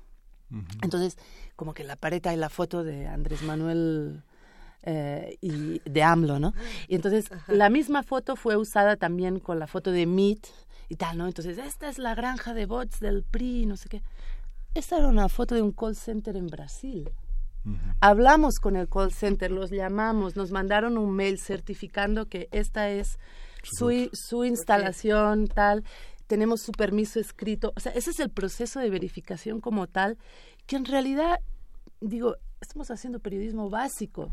Lo que pasa es que hay una, digamos, campaña de desinformación de distintos actores que tienen mucho que ver con, con, con, los tiempos que vivimos, con los tiempos de la posverdad, con los tiempos de las redes sociales, con la sofisticación eh, digital que, que, trae ya la, la, la, política, ¿no? Las campañas políticas. ¿Qué, tipo de mentiras eh, vamos a estudiar, por ejemplo, en ejemplos no quiero decir divertidos, pero es que bueno, hay unos que sí te sacan una buena carcajada. Me quedo pensando en, las mentiras que se dicen en otros países y por supuesto que pensamos en Donald Trump y que ahí la mentira sale porque pues, pues yo puedo hablar y decir lo que se me ocurre y ahí van a aparecer 80 mentiras. Eh, pero también podemos hablar de medios que manipulan como, eh, por, poner, ejemplos de Estados Unidos y ya luego meter algunos de aquí, de nuestro país, cuando Obama estaba haciendo, las, imágenes de Obama, de Barack Obama, estaban siendo manipuladas por Fox y para el público racista que ve Fox News, bueno, pues lo hacían más negro y más, uh, sí, pues el Photoshop, para que se viera más, entre comillas, más macabro, ¿no? Y entonces decían, bueno, este es un tipo de manipulación y de pronto salían otros medios a decir, la foto original es esta, ¿por qué tenemos medios racistas que están buscando esto otro? Eh, ¿Tenemos ejemplos de, de ese tipo en nuestro país que ya estén apareciendo con verificado? Ay, es que a mí ahora se me vienen a la cabeza ejemplos, pero no están graciosos. O bueno, ni graciosos, porque hay cosas que ya no nos dan Ayer salió una que, que salía con la foto y tal, de se encontraron 13 de los, de los, de los estudiantes eh, ah, de Ayotzinapa. Y verificado entra entonces. ¿Dónde salió? Claro, y, y pues de estos eh, salió en una, si no recuerdo mal, en una página de estas que en realidad no es un medio conocido. por ejemplo, son páginas web nuevas que llevan ocho meses registradas. Claro, pero digamos que, digamos, van por las pelotas, pero no por quien tira las pelotas. Digamos, me da la impresión, ¿no? Digamos que, bueno, este, claro. ¿no? Em, ¿no? ¿No hay un lugar donde salen las pelotas? Seguro, seguro que hay un lugar. Pero no lo está identificado. estamos de acuerdo que, que uno hace lo que está en su capacidad. Claro. Eh, eh, y, y, nos enfrentamos a, a um, procesos muy opacos y muy sofisticados. De producción de noticias falsas. Sí, y de, y de mm, digamos, de, campañas y de... Mm, entonces, ya ir a ver quién tira las pelotas, em, a ver, yo creo que está en otra cancha también, ¿no? O sea, porque, porque aquí o sea, nosotros somos, somos medios de comunicación digitales relativamente pequeños. Eh, es decir, es un gran tema de periodismo de investigación. Ahora, digamos, aliarse con empresas como Facebook, digamos, es como, no sé, eh, aliarse con una cigarrera que paga estudios para tratamiento de cáncer de pulmón, por ejemplo, ¿no? No sé, digamos, o Google, ¿no? hay, hay, no, hay cierta contradicción. Es que es la fuente, ¿no? Digamos, bueno, es la fuente de esas noticias. Muchas, bueno, más que, más que la fuente, yo diría que es, es, digamos, el, el, la plataforma, el espacio donde se propagan, ¿no?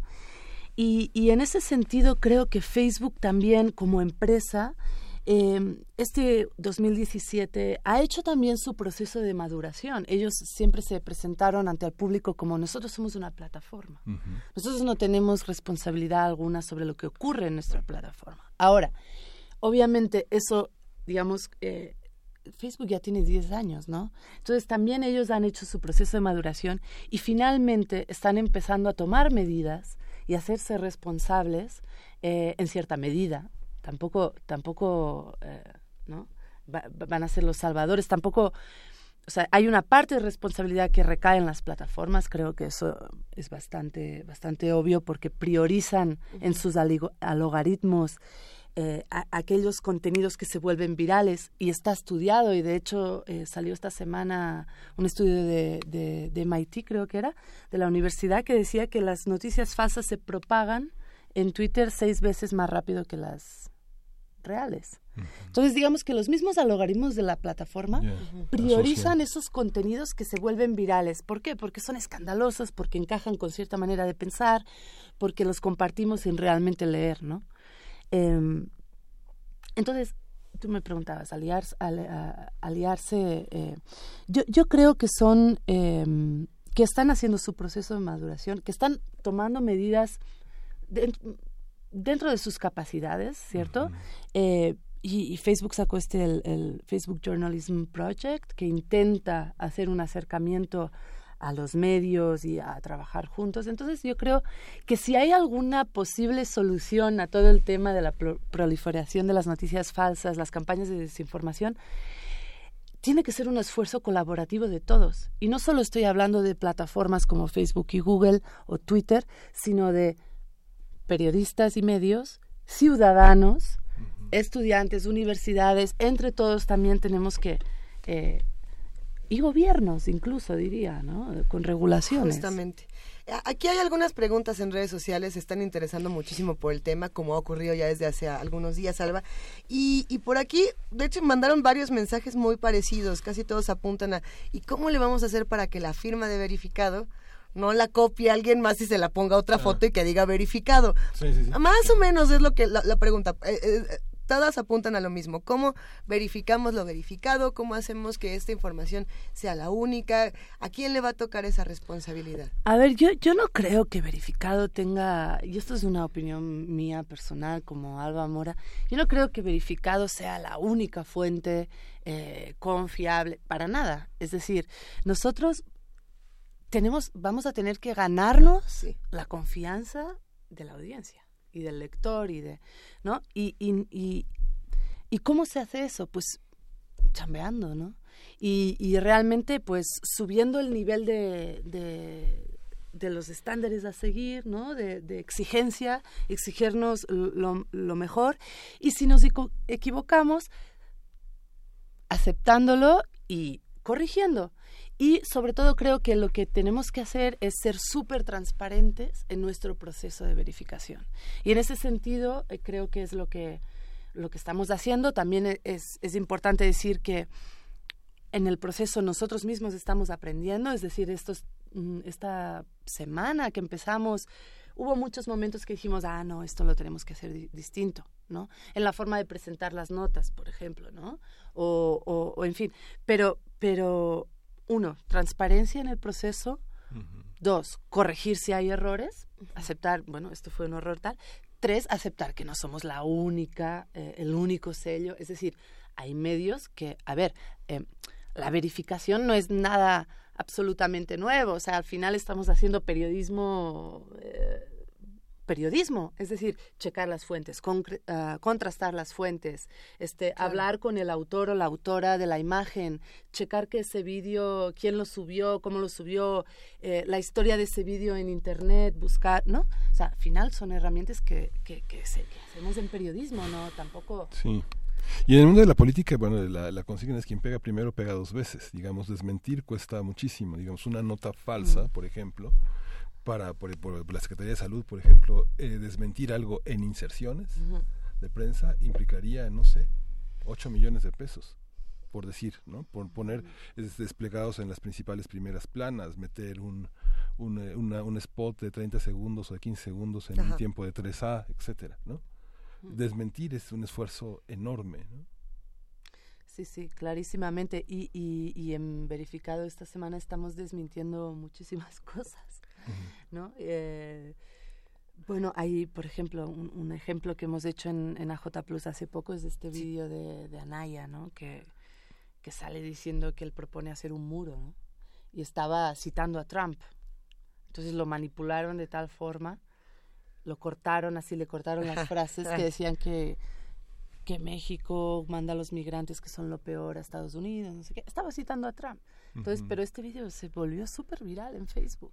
Entonces, digo, independiente, independientemente de, de cuál sea tu preferencia política, lo que no puede ser es que nos traguemos ese tipo de, de manipulaciones, porque esto es franco, francamente es una manipulación tal cual, ¿no? Se manipula por noticias, a ver, porque estamos hablando de noticias falsas hasta de memes, ¿no? Pero por ahí también los radioescuchas sacaron otro tema que me resultó muy interesante y es el tema de las encuestas. Cómo manipulamos mm. la opinión a, través de las encuestas y, y si va verificado 2018 a meterse en ese tema, porque ¿qué va a ser? ¿Su propia encuesta? ¿O, o cómo...? Es, es interesante, no, no, no, no.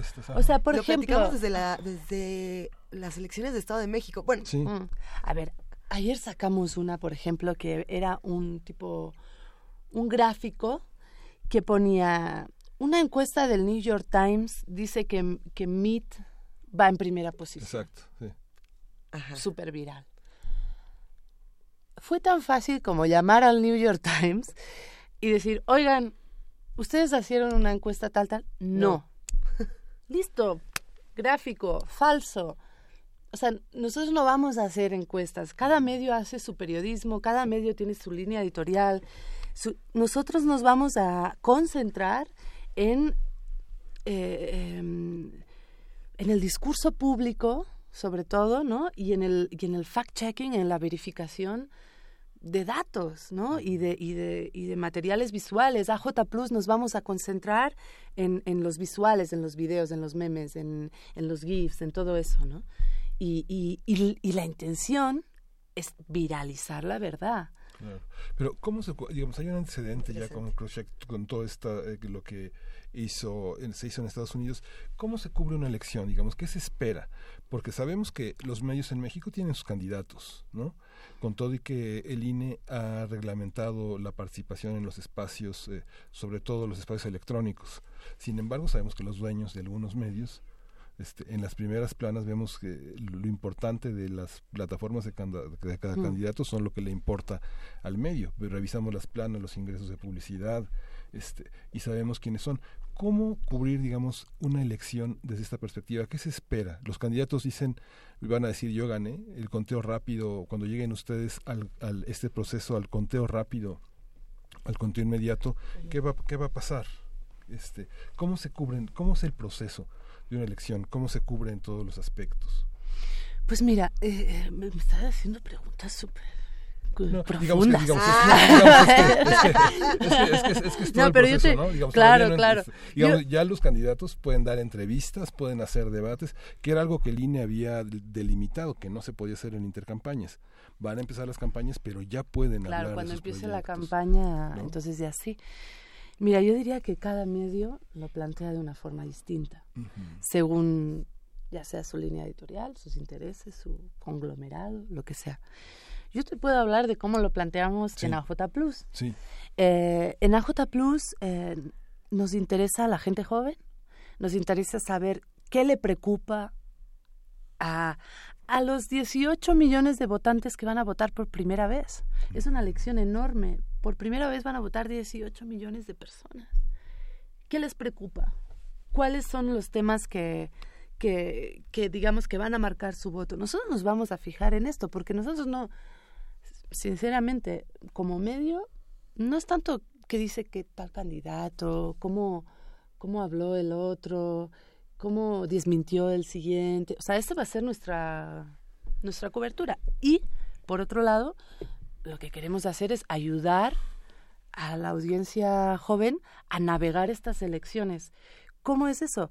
Pues básicamente em, dándoles herramientas mm, de, mm, de media literacy en inglés, que no me sale el término en, en español, pero es básicamente em, la literalidad de las medias. O sea, eh, entender cómo funcionan los medios digitales, entender cómo, cómo tienes que ser un poco desconfiado del titular escandaloso, ¿no? Entender que antes de compartir una nota tienes que entrar y tienes que ver qué fuentes trae, ¿no? ¿Quién lo dice? ¿Cómo está armado? ¿Es el único medio que trae esta nota? Súper exclusiva. Mm. Si es el único medio que trae esta nota, y no es un medio muy conocido, pues desconfía, ¿no? O sea, es, es, es la, la, digamos, la educación en, en, medios también, ¿no? Y, a ver, justo, aquí nos dice que es la educación mediática o la alfabetización mediática. Alfabetización mediática, yo creo no que... son fake perfecto. Es muy, es, es, es, es un término muy necesario que yo creo que, que como país debemos empezar a, a pensar también. Eh, ayer justo estuve en un foro eh, en el Senado sobre fake news y hablaban mucho de cómo en Italia el gobierno ya ha implementado eh, programas de alfabetización mediática y, me pareció muy interesante y, muy acorde con nuestros tiempos, porque si no, resulta que somos muy manipulables. Y, en los procesos electorales, al, fin y al cabo, em, en la democracia tenemos derecho a la información. Y cuando digo derecho a la información, me refiero a como un opuesto a la desinformación, ¿no? La que al final es, la manipulación, tal cual. Sí. hay una, hay una generaliza, eh, se ha generalizado en muchos medios que son muy parecidos entre sí, no sé, la crónica, la razón, milenio, este, el, universal. Algunos medios que dicen, eh, tienen secciones de rumores, ¿no? Se, dice este, esta semana un importante político de la SEP abandonará su puesto y se dirigirá a una de las campañas más, más, ¿no? Entonces dice, yo imagino, no sé, el ama de casa, el peluquero en Iztacalco, que todos deberían estar muy intrigados. ¿Quién será? ¿No? Pero, ¿cómo funciona? ¿Cómo funciona esa parte del rumor? ¿Cómo se ha instalado en la, en la, en la prensa? La eh, rumorología. Sí, pero, pero está basado, digo, este, los reporteros han recogido en las fuentes que tal, ¿no? El importante diputado va a establecer una, va a proponer una iniciativa de ley en torno al agua, ¿no? ¿Quién será? ¿no? ¿Cómo funciona esa parte? Sinceramente, no sé cómo funciona y, ni, ni, quiero saberlo porque desde mi punto de vista esto no es periodismo. Es decir, eh, si uno saca una información, eh, vamos, un básico es citar a la fuente.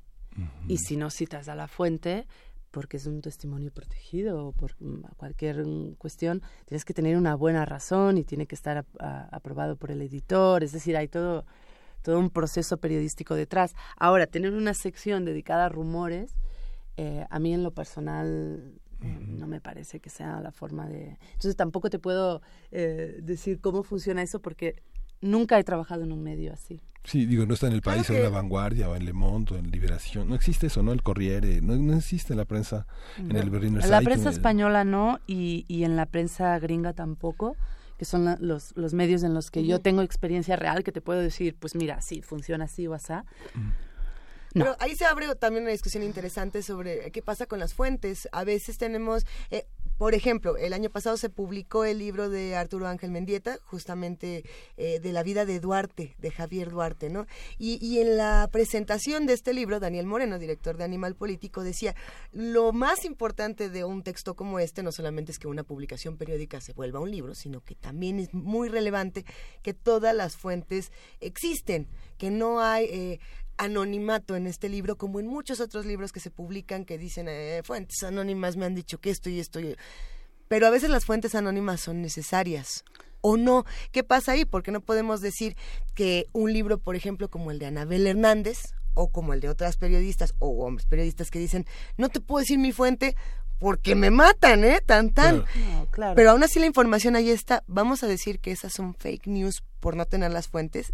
Es delicado, ¿no? ¿Qué pasa con estos temas? No, no, esto es diferente. Es distinto. Es totalmente distinto. Esto entra en otra categoría de periodismo. Aquí estamos hablando de periodismo de investigación. Estamos hablando de temas... Eh, Mucho más delicados, por supuesto. Sí, sí. Y, y, digamos que si hay eh, una argumentación eh, robusta para defender, o sea, para para que una fuente sea anónima, yo creo que es muy importante que podamos tener fuentes anónimas. Ojo, yo no he dicho que, sí, no, sí. que, no, Sí, porque alguien, alguien anónimo te, da un documento, ese documento lo solicitas en las solicitudes de información y transparencia, no te lo dan, pero existe un documento con un número de folio y lo estableces así, sin declarar que la secretaria del gobernador te lo dio, ¿no? O alguien así, ¿no? No, y, las filtraciones, o sea, los leaks, ¿no? Los, son, han sido grandes historias del periodismo, ¿no? No estaríamos en la oscuridad sobre muchos temas si no fuera por las fuentes anónimas. Lo que pasa es que, bueno, eh, es distinto, o sea, estamos hablando de fake news, estamos hablando de sitios web enteros que no traen no solo la fuente de la información, sino el nombre del autor de la nota. Deja tú. Sí, hay notas falsas también, como por ejemplo, no sé, con todo, con todo este brincoteo de políticos de partido a partido. De pronto un político dice, yo no quería este, eh, estar contra López Obrador en el desafuero, de verdad. ¿no? Y inmediatamente lo desmienten toda una serie de videos, de declaraciones, de citas, donde fue uno de los propulsores del, del, este, del desafore de López Obrador.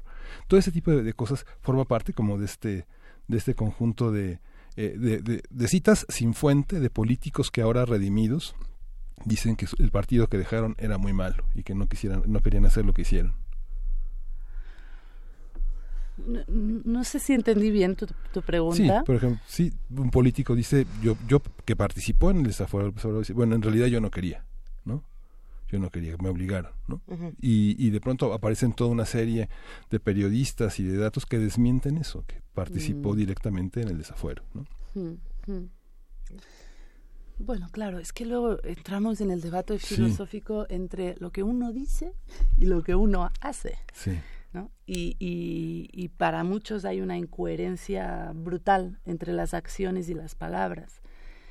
Em, yo creo que como medios debemos mostrar los dos, ¿no? Decir, bueno, este señor dice eso, pero hizo eso, o está haciendo eso. Entonces, es decir, yo- creo que el, el- el periodismo en ese sentido tiene que tener la suficiente, digamos, suficiente objetividad para dar a conocer al lector qué es lo que dice tal político y la suficiente mm, ética periodística de dejarle conocer al lector también cuáles son los hechos, ¿no?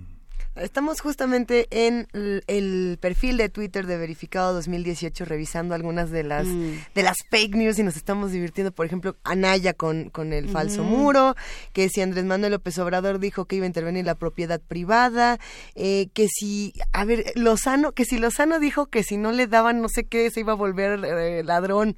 ¿No? Que se iba a dedicar a robar. Esa es la que estoy buscando ahorita, a ver si la encuentro por aquí. Que Javier Lozano dijo que si le bajan el sueldo se dedicaría a robar. Falso, por supuesto que falso. ¿A, a quién le toca?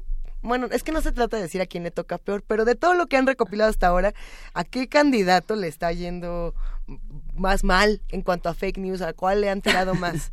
Porque Ricardo Anaya diría que es a él, por ejemplo, pero Andrés Manuel López Obrador diría que es a él, y Mitt diría, bueno, háganme caso, aunque sea con una fake news, por favor. Exacto. ¿Qué pasaría? Yo creo que la- el, el nivel de fake news es, en cierta forma, un indicador del interés que hay por cierto candidato, Ay, ¿no? qué interesante. Entonces, eh, a, ver, esto no es científico, pero mi sensación en la redacción de Ajá. verificado es que eh, AMLO, AMLO va primero, ¿no? O sea, en ese sentido de las fake news, realmente hay una proliferación. Y mi, pues quizás no tanto.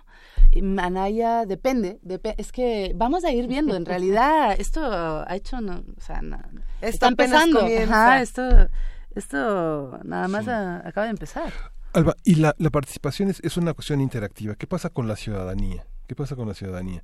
No sé, ha habido bastantes intentos de, este, desde el trabajo con las redes sociales hasta las redes sociales eh, de, de personas reales que les dieron un celular y, y en taxis, por ejemplo, Gutiérrez Vivó, un conductor muy conocido Sí, sí, sí. en México, Jacobo Zabludowski, en los espacios de la red, hicieron, eh, convirtieron a los taxistas en reporteros. Dígame qué está pasando en Avenida Constituyentes y Reforma en este momento. Ah, mire, señor, hay una parte en la que los periodistas, si algo aprendemos es a, despojar nuestra habla de prejuicios, ¿no? Y a nombrar de acuerdo a un perfil, no, no solamente con el bien decir eh, es- es políticamente correcto, sino también asignarle a las cosas un nombre que tiene que ver con un peso real y un peso político que tienen. ¿Cómo, cómo participa la ciudadanía? ¿no? Alguien dice, fue una manifestación y había mucha gente, pero bueno, no te dice cuántas, no te dice durante cuánto tiempo. Este tipo de prerrogativas que es la inexperiencia formativa técnicamente. ¿no? Pues mira, en el caso de verificado, yo creo que es- va a ser clave y muy importante implicar a, a la gente, es decir, implicar a, a la gente que recibe el WhatsApp, la cadena de WhatsApp de, del tío, de la tía con, con, un- con un audio de estos de WhatsApp que son súper Sí. difíciles de, de, de probar o de ver Sí. que, ¿no? Entonces lo que hemos hecho es, de momento tenemos este este hashtag que es quiero que verifiquen. Entonces la gente nos puede mandar a través de este hashtag. Vamos a abrir un canal de WhatsApp para Ujú. poder justo, porque yo creo que la gran mayoría de las fake news van a circular por, Por WhatsApp. WhatsApp. Reenviarlo, WhatsApp- reenviarlo a ajá, este- reenviarlo a este número y ahí nosotros ya hacemos el, el proceso.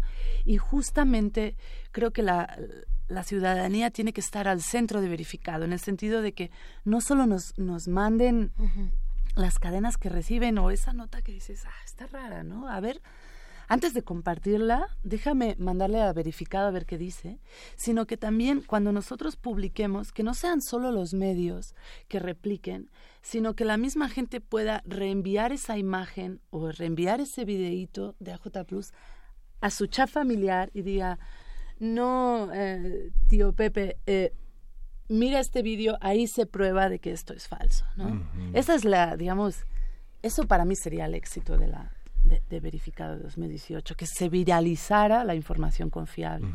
¿Cómo sostienen una redacción de verificado? ¿Quién, este, ¿Cómo se financia? ¿Qué equipo tienen? Este... Pues mira, ahora mismo estamos en un, en un espacio que nos ha prestado la Universidad de la Comunicación muy amablemente. Excelente. Ellos nos han, nos han dado este espacio. Em, tal cual estamos ahí con nuestros laptops, cada uno con su lap. Este, muy, muy humilde, tengo que decir que no es nada. Están invitados a visitarnos el día que quieran, de verdad, o sea, justamente en ese ánimo de ser transparentes para que vean cómo funciona, cómo, cómo estamos funcionando. La verdad es que todavía le estamos agarrando la onda porque acabamos de empezar, entonces hay que dividir turnos, hay que, de momento estamos los 15 ahí apretados.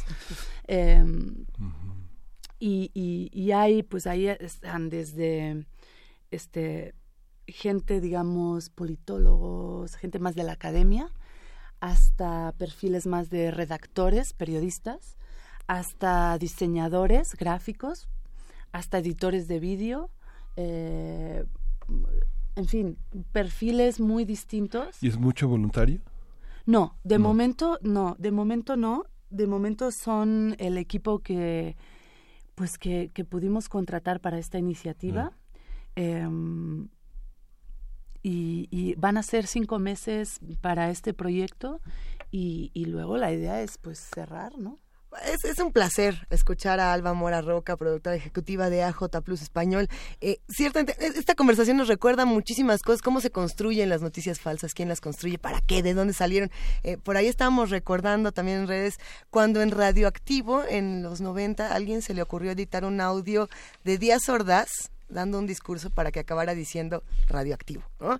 Así, nada más, porque sí, todo se puede manipular y va a ser un placer acompañarlos en este viaje y podernos informar de otra manera. Alba, millones de gracias.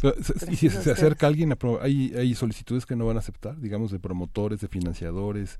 ¿O tiene que ser totalmente claro, independiente? No, no, no, o sea, mm, esto, digamos, está, está ya cerrado la, la, la parte de del financiamiento, como te comentaba, está, está Google, está Facebook, está entró también una parte de Univision, eh, hay una parte que, de apoyo también de Twitter para que el hashtag traiga el icono, en fin, cositas así.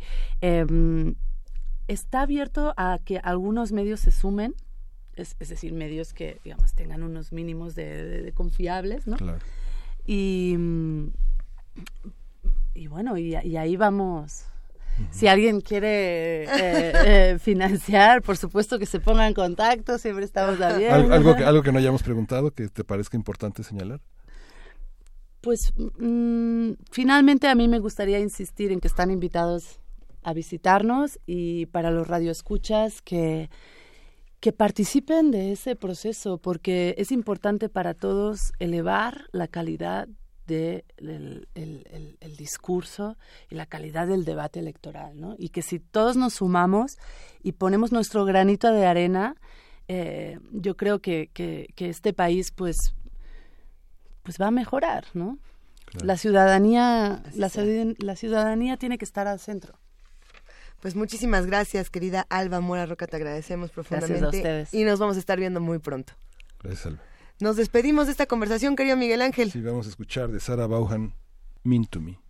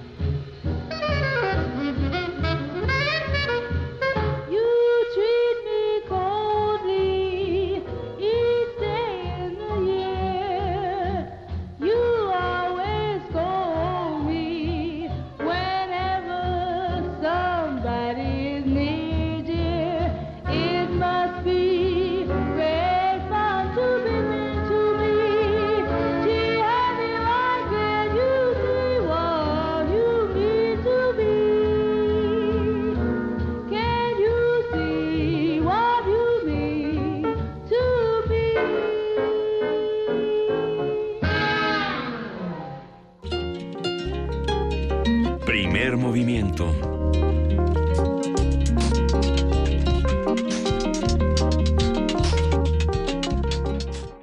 Y bueno, hay muchos comentarios en redes sociales, muchas propuestas. Por aquí nos escribe Abel Arevalo, Miguel Ángel, y dice, desmientan a todas las encuestas que ponen a favor a mí y hay otras que no considero importantes como esta de la gaviota. Se refiere, por supuesto, a las fake news, a, a lo que estábamos hablando con nuestra querida compañera Alba Mora Roca, productora ejecutiva de AJ Plus Español, este canal digital de noticias que forma parte de Al Jazeera.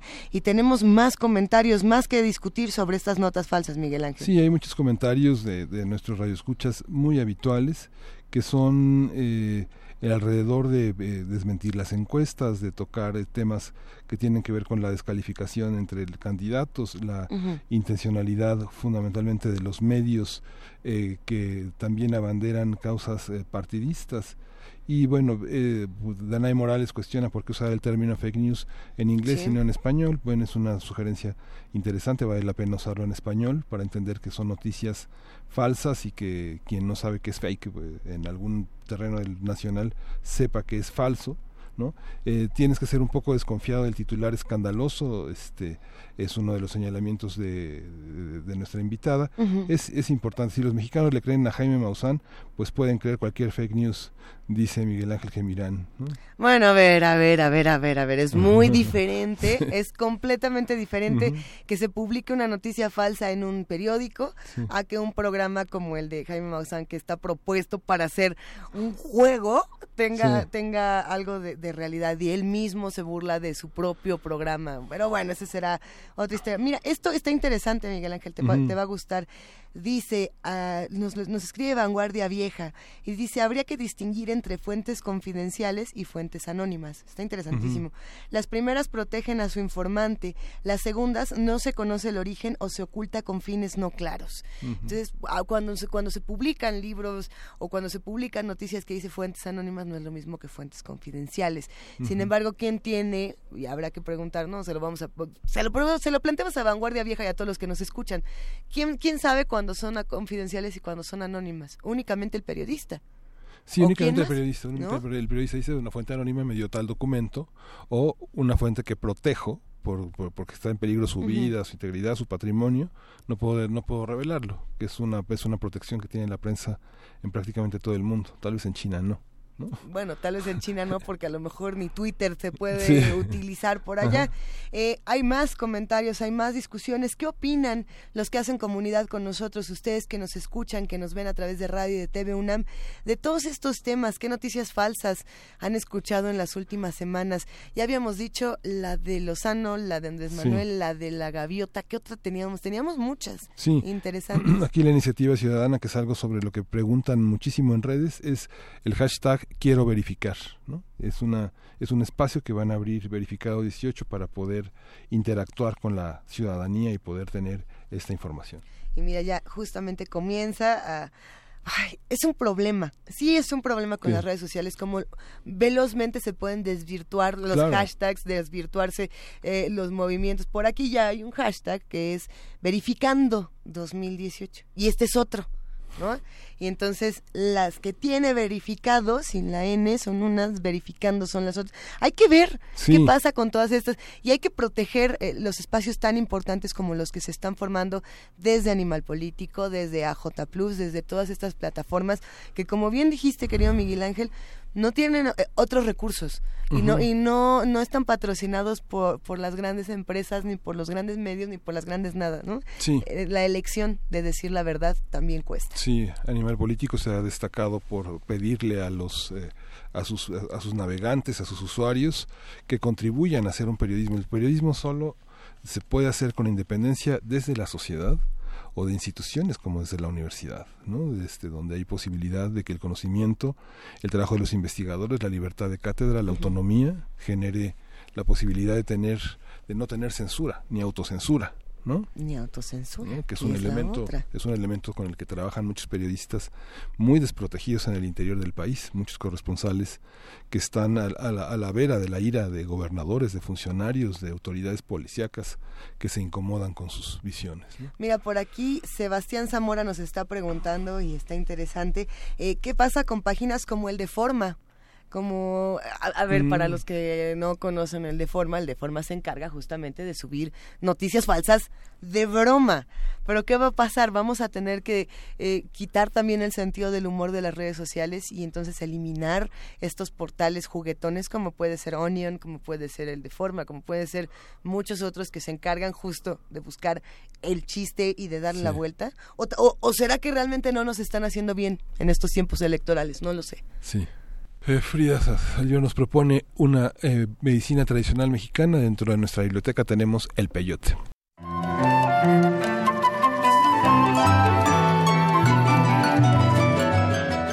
Biblioteca Digital de la Medicina Tradicional Mexicana. Peyote. En el mercado Lázaro Cárdenas. Buenos días, señora. ¿Usted tiene Lofofora williamsi, también conocido como peyote? El peyote ya está prohibido porque sabes que es una droga alucinante que se da solamente en la sierra. Es amarga, pero aquí ya no nos lo dejan vender, es prohibido.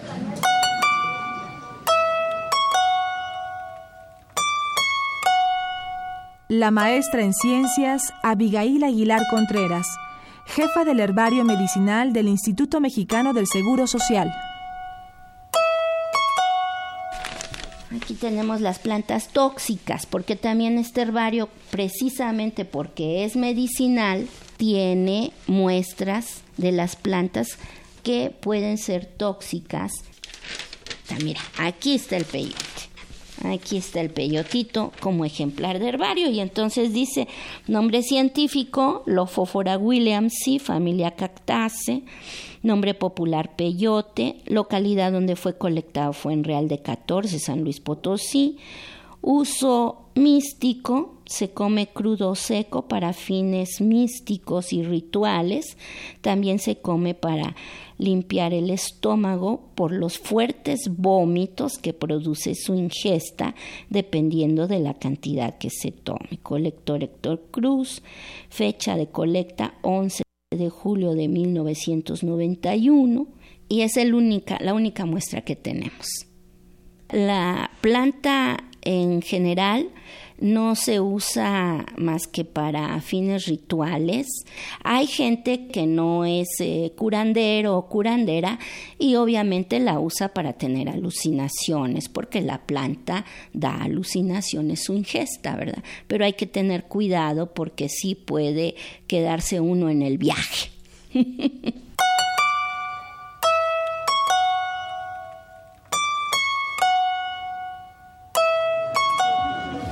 en el mercado Sonora. Disculpe señora, buenos días. ¿Usted tiene peyote? Sí, peyote. ¿Quieres sembrarlo? Lo puedes, si quieres, puede retoñarlo todavía. Sale más peyotitos. Así. ¿Ah, Despacio, en dos, tres años ya tiene las crías. Se hace para enfriamiento, los de huesos, para ilusinar también si quieren. Biblioteca Digital de la Medicina Tradicional Mexicana. Peyote el peyote es un cactus alucinógeno de considerable importancia ritual y medicinal en la cultura de diversos pueblos que habitan las regiones áridas y semiáridas del norte de México.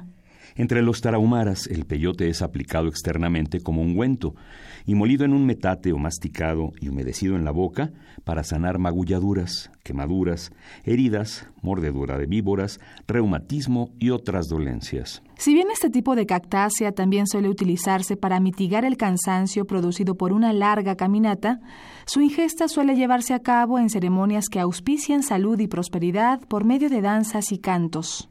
Para los huicholes, el peyote forma una trilogía indisoluble con el maíz y el venado, por lo que considera necesario obtenerlo cada año durante la temporada seca. Realizan entonces, a fin de propiciar la abundancia de lluvias, venados y buenas cosechas, una peregrinación hacia el que es conocido como el país sagrado de Wirikuta, cerca de Real de 14. Los huicholes creen que el peyote les permite entablar comunicación con sus dioses, adivinar el porvenir y hablar el idioma de los animales. Se han diferenciado dos periodos durante su ingesta. Uno inicial caracterizado por un estado de sobreexcitación y euforia en que se presenta enrojecimiento de la piel, dilatación pupilar, aumento en la salivación, diuresis e insomnio. En el segundo periodo queda afectada la coordinación de los movimientos. Se presenta una sensación de hinchazón en la cara, lengua y labios. La percepción del espacio se modifica, produciendo un cierto tipo de sinestesias en las que se oyen los colores y se palpan los ruidos y en general se presentan alucinaciones matizadas y brillantes en las que predominan los tonos amarillos y rojos. La ingesta del peyote produce un conjunto de alteraciones al sistema nervioso difícil de analizar, pues sus efectos, y en especial la naturaleza de las visiones, se relacionan íntimamente con el contexto cultural de quien lo experimenta.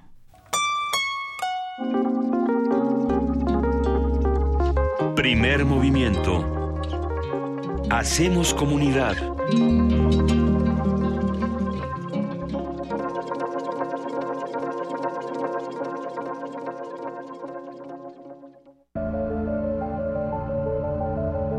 puede llegar de la pintura a la arquitectura, basar una escultura en el conocimiento matemático o escribir un poema a partir de la física cuántica.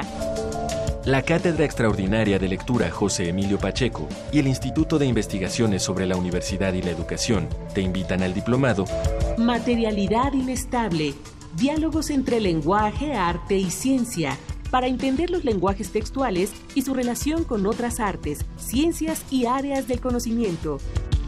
A partir del martes 3 de abril y hasta el mes de noviembre, en el Instituto de Investigaciones sobre la Universidad y la Educación, ISUE. Informes e inscripciones a difusión-iisue.unam.mx o al 5622-6986, extensión 2503. Los campos del conocimiento difuminan sus fronteras. Yo soy Carla y no me dejaron ser candidata de mi partido porque pensaron que era mejor tener a un candidato hombre. Soy Jimena, fui candidata a alcaldesa y no estoy conforme con el resultado de la elección. Yo soy Alfonso, presenté mi proyecto para la consulta de presupuesto participativo. Creo que cumplió con los requisitos y no fue considerado. En todos estos casos, el Tribunal Electoral de la Ciudad de México analiza, indica quién tiene la razón y protege sus derechos. Tribunal Electoral de la Ciudad de México. De principio a fin, justicia en tu elección. ¿Sabías que somos las y los ciudadanos los que recibimos y contamos los votos cuando hay elecciones? No es el gobierno ni los partidos políticos, somos nosotros. Sí, tú, yo, tus familiares, tus amigos, nuestros vecinos, todos podemos salir sorteados y tener la responsabilidad y el honor de estar en las casillas el primero de julio. Si un capacitador asistente electoral toca tu puerta, ábrele y capacítate. Tu participación es muy importante y porque mi país me importa, te invito a que seas parte de estas elecciones. INE. Estaríamos mejor con un gobierno que nos represente a todos. Y no solo a unos cuantos. Estaríamos mejor si cumplieran algo de lo que prometen. Estaríamos mejor si nos dieran confianza. En lugar de darnos vergüenza. Estaríamos mejor si los políticos tuvieran hambre de hacer. En lugar de tener hambre de poder. Estaríamos mejor si hicieran algo bueno con nuestro dinero. En lugar de usarlo para la guerra sucia. Estaríamos mejor juntos. Juntos, con ya sabes quién. Ponte del lado correcto de la historia. Partido Encuentro Social. Ballets de todos los tiempos. Música medieval, barroca, moderna. Los sonidos que hacen mover al cuerpo en un solo programa. Diáspora de la danza. Lunes a viernes a las 6.40 de la mañana y su retransmisión a las 3 de la tarde. Por el 96.1 de FM. Radio UNAM. Los acaban de sentenciar. ¿Y qué? Seguro salen al ratito. No, les dieron cadena perpetua. ¿Pero cómo? ¿Cadena perpetua? Entre otros casos, el 25 de enero de 2018, mucha gente fue condenada a 140 años de prisión por secuestro y homicidio. El Partido Verde propuso modificar la ley para castigar con una pena máxima de 140 años a secuestradores. Hoy es ley aprobada y ya se aplica. Partido Verde. Cumplir es nuestra misión. Propaganda institucional del Partido Verde. México es más que lugar de nacimiento para los que viven en el extranjero. Son sus raíces. Y aunque estén lejos, su opinión cuenta. En 2018 tomaremos decisiones importantes para México y queremos la participación de los que viven fuera del país. Avísales que con su credencial para votar pueden inscribirse a la lista nominal. Tienen hasta el 31 de marzo para participar. Porque México está donde están ellos, yo invito a mis familiares y amistades a unirse y votar en las próximas elecciones del 1 de julio. Instituto Nacional Electoral, INE. El Tribunal Electoral del Estado de México resuelve con justicia y celeridad las controversias jurídicas derivadas del proceso electoral. La y los magistrados garantizamos tus derechos político-electorales conforme a los principios de certeza, imparcialidad, objetividad, legalidad y probidad. Y resolvemos de forma pronta y expedita los medios de impugnación con la emisión de sentencias. Este proceso electoral tú eliges y nosotros protegemos tu decisión. Tribunal Electoral del Estado de México.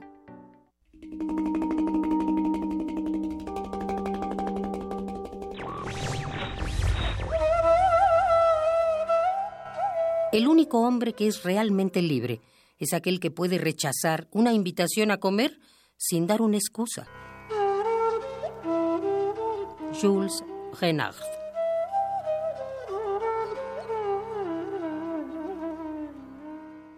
Radio UNAM. Primer movimiento. Podcast y transmisión en directo en www.radio.unam.mx.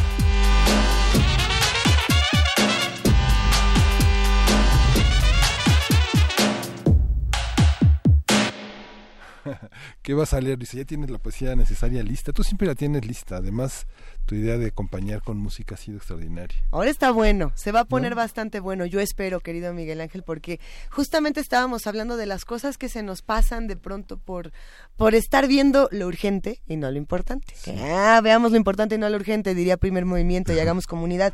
Eh, y, y justo se nos fue un cumpleaños. Bueno, es que por estar hablando de un poeta ya no hablé del otro y a los dos los quiero por igual y ahora sí que no se vayan eh, a pelear en el inframundo. Si les parece bien, vámonos a Poesía Necesaria y les platico de quién estamos hablando. Primer movimiento.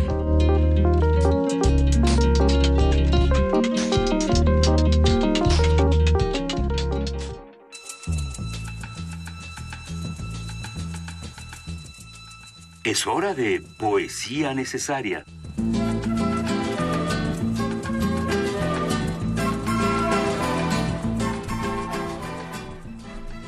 Ahí les va.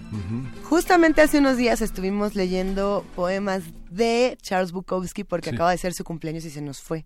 Pero por estar leyendo poemas de Charles Bukowski se nos fue el cumpleaños de Jack Kerouac, que es probablemente uno de los poetas beats más reconocidos y quizá el menos beat de todos, que eso es algo que, que, nos encanta recalcar.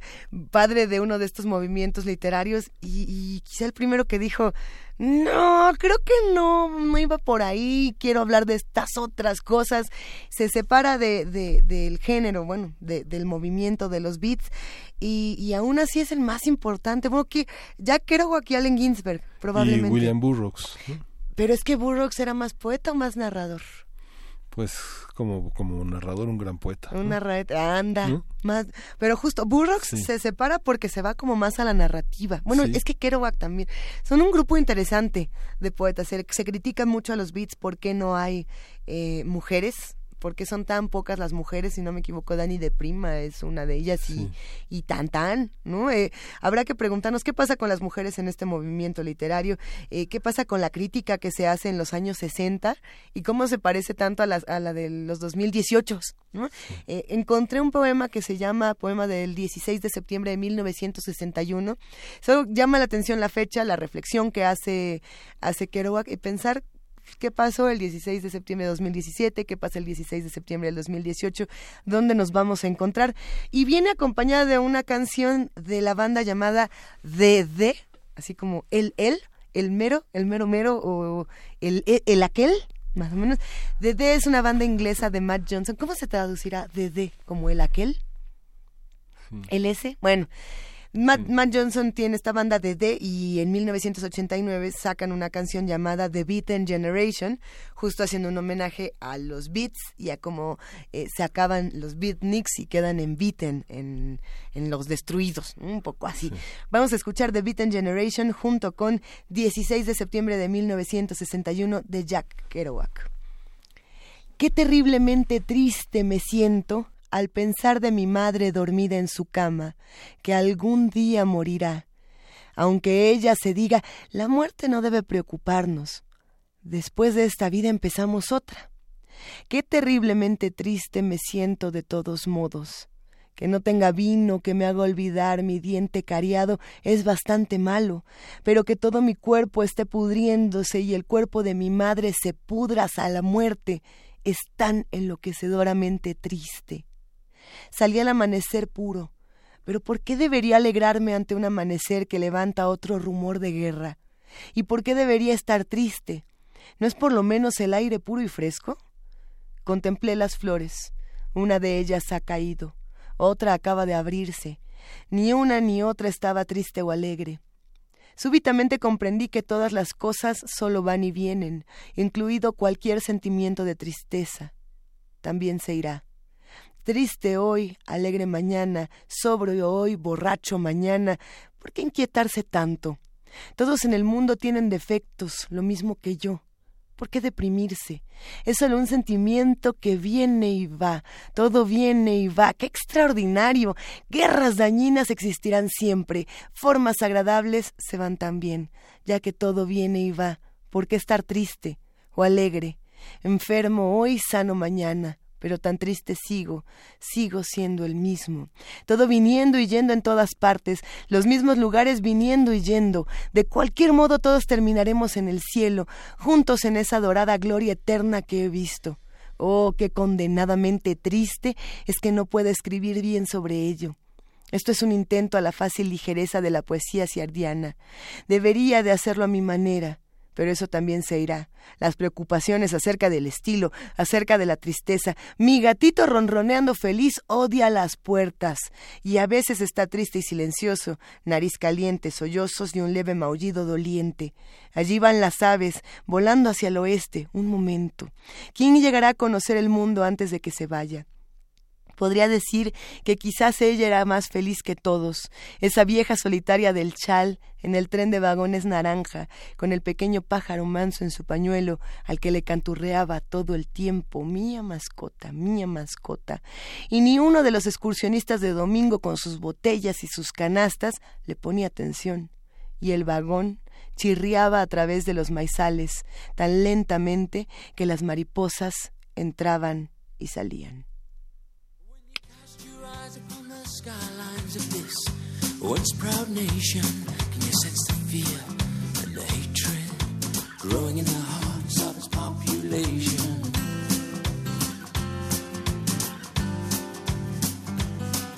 Now youth, oh youth, are being seduced by the greedy hands of politics and half truths. The beaten generation generation reared on a diet of prejudice and misinformation. The beaten generation, the beaten generation. Open your eyes, open your imagination.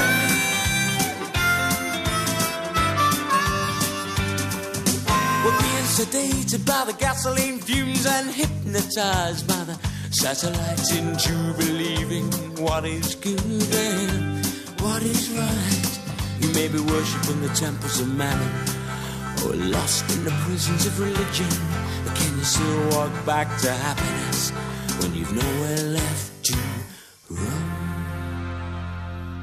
The beaten generation, the beaten generation, reared on a diet prejudice and misinformation. The beaten generation, the beaten generation.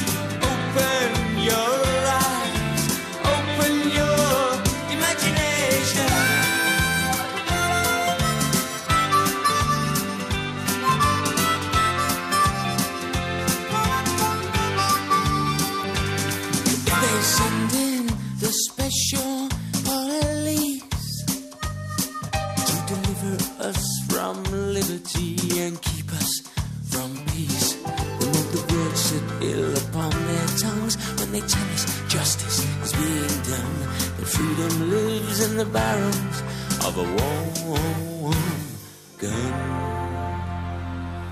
The beaten generation, the beaten generation, reared on a diet of prejudice and misinformation. The beaten generation, the beaten generation.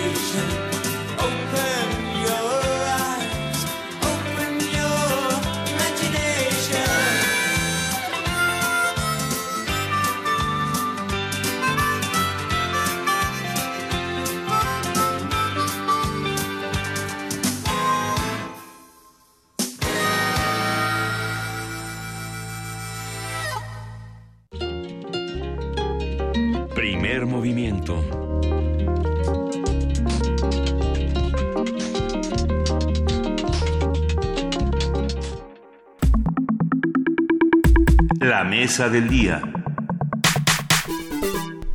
Y en este momento el jueves se vuelve jueves y eso siempre nos llena de gusto, nos llena de entusiasmo porque ya está en la cabina el doctor Alberto Betancourt, doctor en historia, profesor de la Facultad de Filosofía y Letras de la UNAM y coordinador del Observatorio del G20 de la misma facultad. ¿Cómo estás, querido Alberto?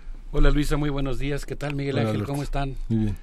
La verdad es que Cuéntanos. es un gusto levantarse en la mañana y estar acompañado por nuestros amigos de primer movimiento toda la semana. Y después, por supuesto, los jueves, pues es un gusto estar aquí. La comunidad te, te aclama. Ya desde muy temprano empezaron a decir, hoy, hoy si viene Alberto Betancourt, ¿ya es jueves o qué onda?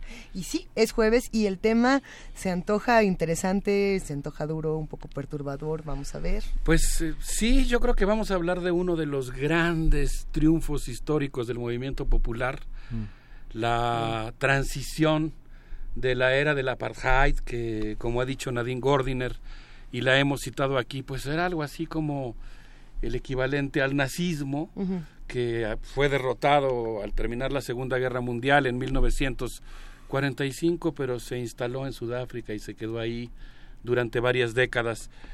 Eh, en contrapunto, en 1994 y como resultado de una larga lucha, el pueblo sudafricano se volcó a las urnas y eligió a Nelson Mandela como su presidente después de un periodo en el que pues hubo unas negociaciones eh, muy intensas, muy interesantes, permitieron que Nelson Mandela saliera de la cárcel, eh, fuera a la oficina de la presidencia de Sudáfrica, creo que con de Klerk, y ahí empezaron las negociaciones para la transición. Finalmente Mandela fue liberado como resultado de un intenso movimiento popular y posteriormente pues fue postulado como candidato y fue elegido como presidente. La investigación que he realizado el día de hoy la hice en colaboración con un amigo, un joven historiador que es eh, Javier Sacristán, Saludos. quien es eh, investigador. Vamos a escuchar posteriormente un audio de él. Él es investigador del programa universitario de estudios sobre Asia y África de la Universidad Nacional Autónoma de México, un centro de reciente creación que pues realmente es digno de celebrarse. El 9 de, mar- de mayo de 1994, Michel Corbett, ministro de Justicia, declaró formalmente a Nelson Mandela como presidente de Sudáfrica. Dice la doctora Hilda Varela, el otro día tuve el gusto de escucharla aquí a través de la transmisión de Primer Movimiento, que el triunfo del Congreso Nacional Africano fue histórico. Venció al apartheid y, y lo venció mediante un movimiento de masas pacífico, logró una transición y un desmantelamiento del apartheid con, un, con una movilización de masas que logró un triunfo eh, basado en la paz. Pero además, pues esto marcó un hito en el proceso de descolonización de África y del mundo, y justo. cambió la geopolítica del continente. En ese marco, pues eh, se podría decir que en ese momento histórico el Congreso Nacional Africano eh, pues tenía en sus manos el futuro del país. Es un momento muy emocionante realmente. No podemos olvidar, y es muy importante, que ese momento histórico se gestó también a partir de la intervención eh, militar que Cuba realizó en una misión internacionalista para apoyar la independencia de Angola en una operación militar que se realizó a 17 mil kilómetros de distancia, que logró frenar la invasión que Sudáfrica había lanzado desde el territorio de Namibia para derrocar al eh, movimiento popular de liberación de Angola y pues eh, cuando llegan los cubanos en esta acción muy sorpresiva obligan a frenar la ofensiva militar de Sudáfrica y eso permite que el movimiento popular haga su trabajo. Sin embargo, pues el asunto es que eh, digamos las expectativas que se generan en este momento en 1994, la idea de desmantelar no solamente la apartheid en términos formales, sino en términos reales, pues se cumplen en alguna medida muy parcial, pero en buena medida eh, son abandonados muchos de los sueños que el pueblo sudafricano tenía en ese momento y pues creo que vale mucho la pena reflexionar por qué y cómo después el pueblo sudafricano se reorganiza y se vuelve a lanzar a la lucha y logra derrocar, no derrocar, sino derribar al gobierno de Jacob Zuma que encarna en buena medida la descomposición del Congreso Nacional Africano. Me parece un tema interesantísimo. Siento que tiene una parte eh, aterradora y no es probablemente lo que se va a discutir, sino lo que no se discute y es pensar que quizá en 2018 replicar lo que ocurrió en esos años sea muy difícil, si no imposible, no pensar en movimientos pacíficos que puedan hacer o deshacer, se puede todavía. Hay quienes dicen, esto que ocurrió ya no, ya no va a volver a ocurrir, no en África, no en, no en América, no en ninguna otra parte. Y si ocurre, no va a ser, no se va, no puede ser por las mismas razones. Pero no sé, no sé, eh, habrá que entrarle por otro lado. Creo que es muy importante aprender de lo que ha pasado en Sudáfrica porque pues justamente se trata de entender cómo hay un movimiento popular que logra llegar al poder por la vía electoral y después se va a enfrentar con una maraña de instituciones, con una serie de prácticas y hábitos políticos, con la existencia de estructuras económicas eh, realmente existentes, que es muy difícil de desmontar. Eh, Hilda Varela en un texto que vamos a postear, que Vania Noche nos va a hacer favor de subir a nuestras redes, en un libro que me regalaron aquí el día de nuestra pastorela, que se llama África Post-Apartheid, eh, que fue coordinado por la doctora Mónica Ceja, publicado por la Universidad Autónoma Metropolitana, y en el que hay un capítulo interesantísimo de la doctora Hilda Varela. Ella nos ofrece una explicación eh, un inicio, digamos, de explicación de lo que ocurrió. Dice la doctora Hilda Varela que Sudáfrica no cambió tanto como debía. La organización política, el Congreso Nacional Africano, surgido de la élite de la etnia Xhosa, no logró acercarse a todos los afectados por el apartheid. Veinticuatro años después, la desigualdad económica y la delincuencia generan temor incluso en los centros comerciales de lujo en Sudáfrica. ¿Qué fue lo que pasó? Esa es la gran pregunta. Y la explicación fundamental, eh, nos dice la doctora Hilda Varela, le estoy glosando, radica en la génesis de una élite económica negra desconectada de los problemas de las mayorías. Se conformaron poderes fácticos que desafían a las instituciones democráticas. Eh, dejo a la doctora Varela y voy por mi propia cuenta con lo que he podido averiguar en estos días. El 13 de febrero de 2018, el Congreso Nacional Africano, lo voy a citar, decidió apartar de sus filas al militante camarada Jacob Zuma de acuerdo a la regla 12.221.2 de la Constitución del Congreso Nacional Africano por las diversas críticas a la gestión de su gobierno. Y nos dice la doctora Hilda Varela que cuando el Congreso Nacional Africano congregó la amplia alianza que dirigió la transición, una transición que vale mucho la pena estudiar, ocurrieron varios fenómenos que debilitaron su espíritu revolucionario. Aquí es donde nosotros tenemos que poner mucha atención. A ver, a ver, no por establecer paralelismos fáciles, pero aprendamos de las luchas de liberación del mundo, ¿no? Uno de los fenómenos es que hubo un, un acercamiento digamos que demasiado íntimo al sector empresarial, que logró cooptar a la nueva élite del Congreso Nacional Africano, que estaba llegando a ocupar los puestos claves del Estado sudafricano.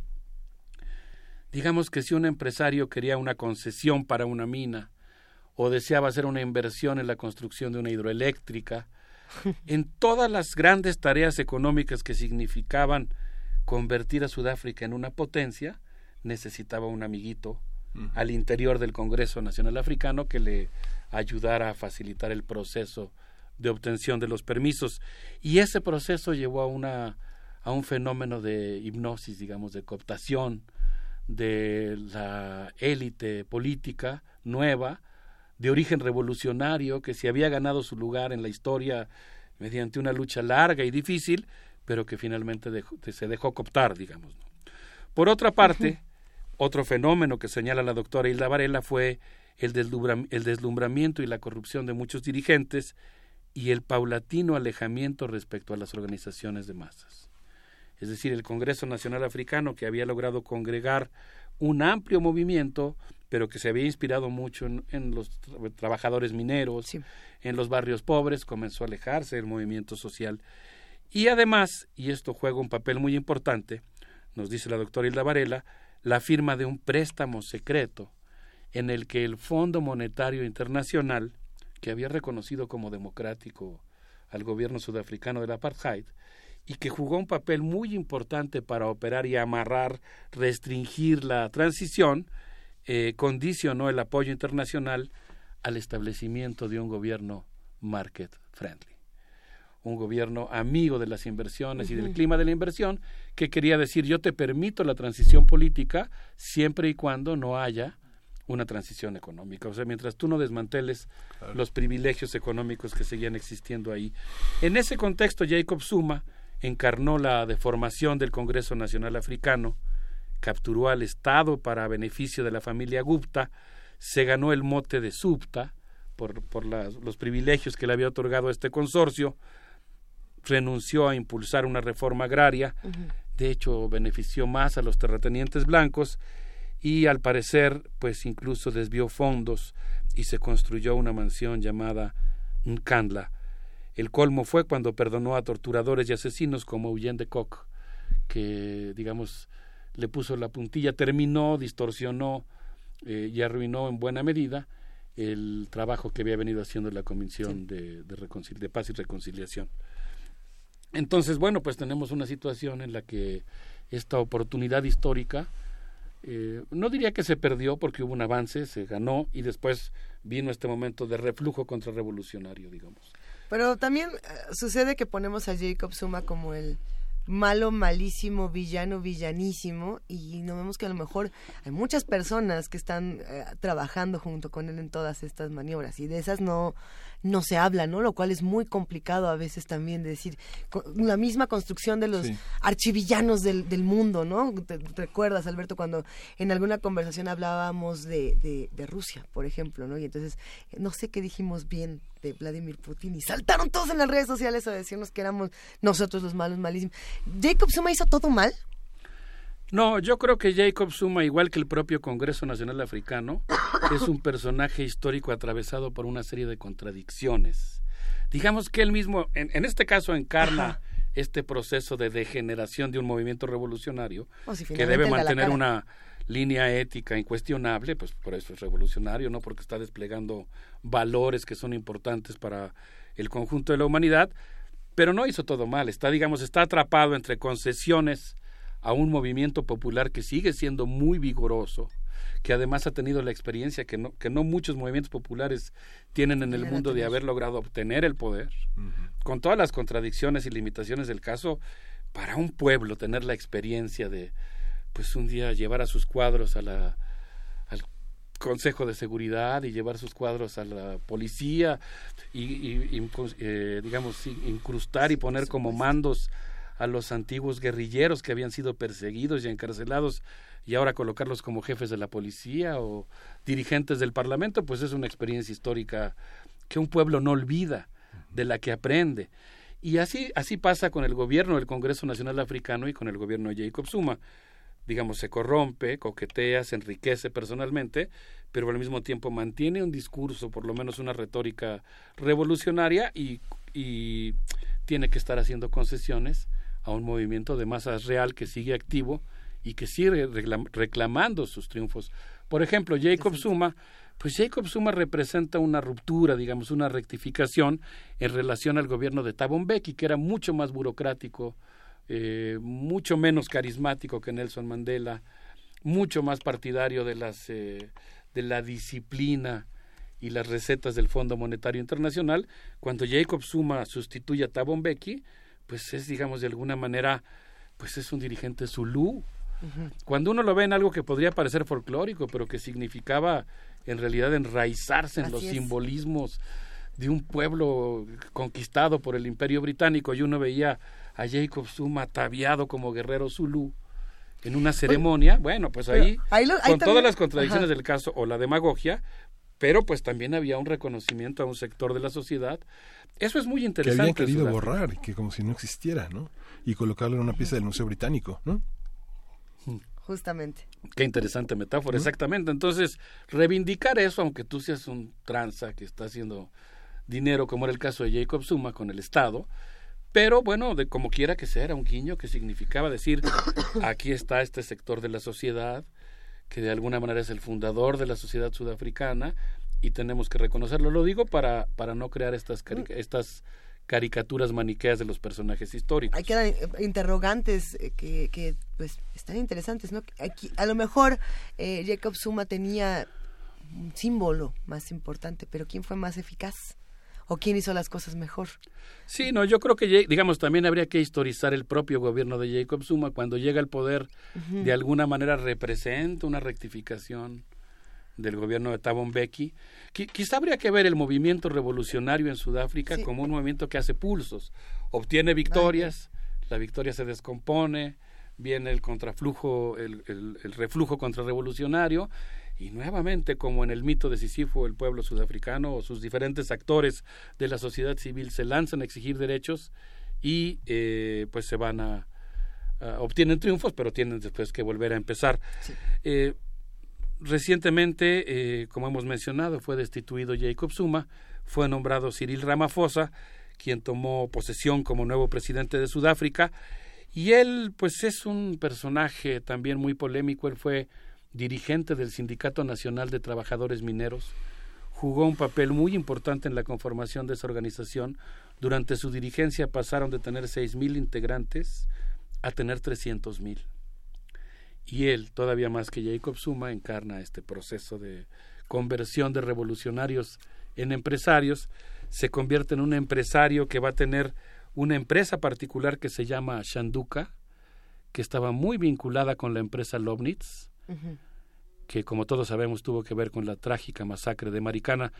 Yo les propondría que escucháramos a Javier Sacristán, eh, investigador del programa de estudios de Asia y África de nuestra universidad, hablando sobre el papel de Cyril Ramaphosa en el caso de Maricana. Vamos a escuchar. El 12 de agosto de 2012, Sudáfrica era un tema de interés para los medios internacionales. Un grupo de 34 mineros había sido acribillado a sangre fría por la policía. Uno de los momentos más sangrientos de la era post-apartheid acababan de ocurrir.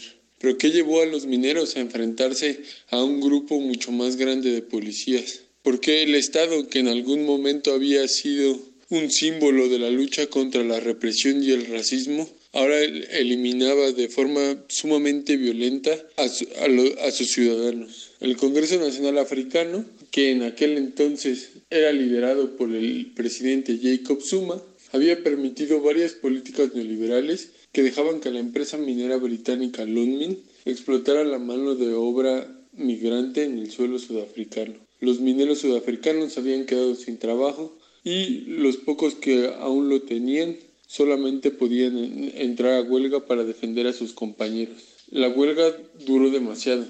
Para el actual presidente Cyril Ramaphosa, la huelga era solamente violencia y afectaciones al materiales a su pequeña empresa Shankura, que también era minera y que colaboraba con Ludwig. Para Ramaphosa, la huelga tenía que ser terminada sin negociaciones y de manera inmediata. Por lo tanto, de manera violenta. Un día antes de la masacre, Ramaphosa había intercambiado correos con la junta directiva de London, insistiendo en que el entonces ministro de la Policía intervendría en la solución de la huelga. Ahí está Alberto Betancourt. Sí, es un tema realmente impresionante. Quizá nuestros amigos recuerdan las escenas eh, que se difundieron ampliamente de cómo la policía reprime a los mineros eh, de la empresa Lovnitz que estaban en huelga. Básicamente lo que ocurrió es que el Congreso Nacional Africano permitió nuevas reglas de contratación en las minas. Eh, permitió que trabajadores migrantes procedentes de Zimbabue, de Mozambique, fueran contratadas en las minas fuera de los sindicatos tradicionales. Y con todas las contradicciones del caso, y eso es lo importante, pues eh, los trabajadores sudafricanos habían ganado ciertas, ciertos derechos. Entonces, cuando llegan los, digamos, los, los trabajadores ya bajo reglas neoliberales e intentan desplazarlos y quitarles sus derechos, se enfrentan y pues terminan los de los sindicatos tradicionales vinculados al Congreso Nacional Africano instaurando una huelga que es violentamente reprimida.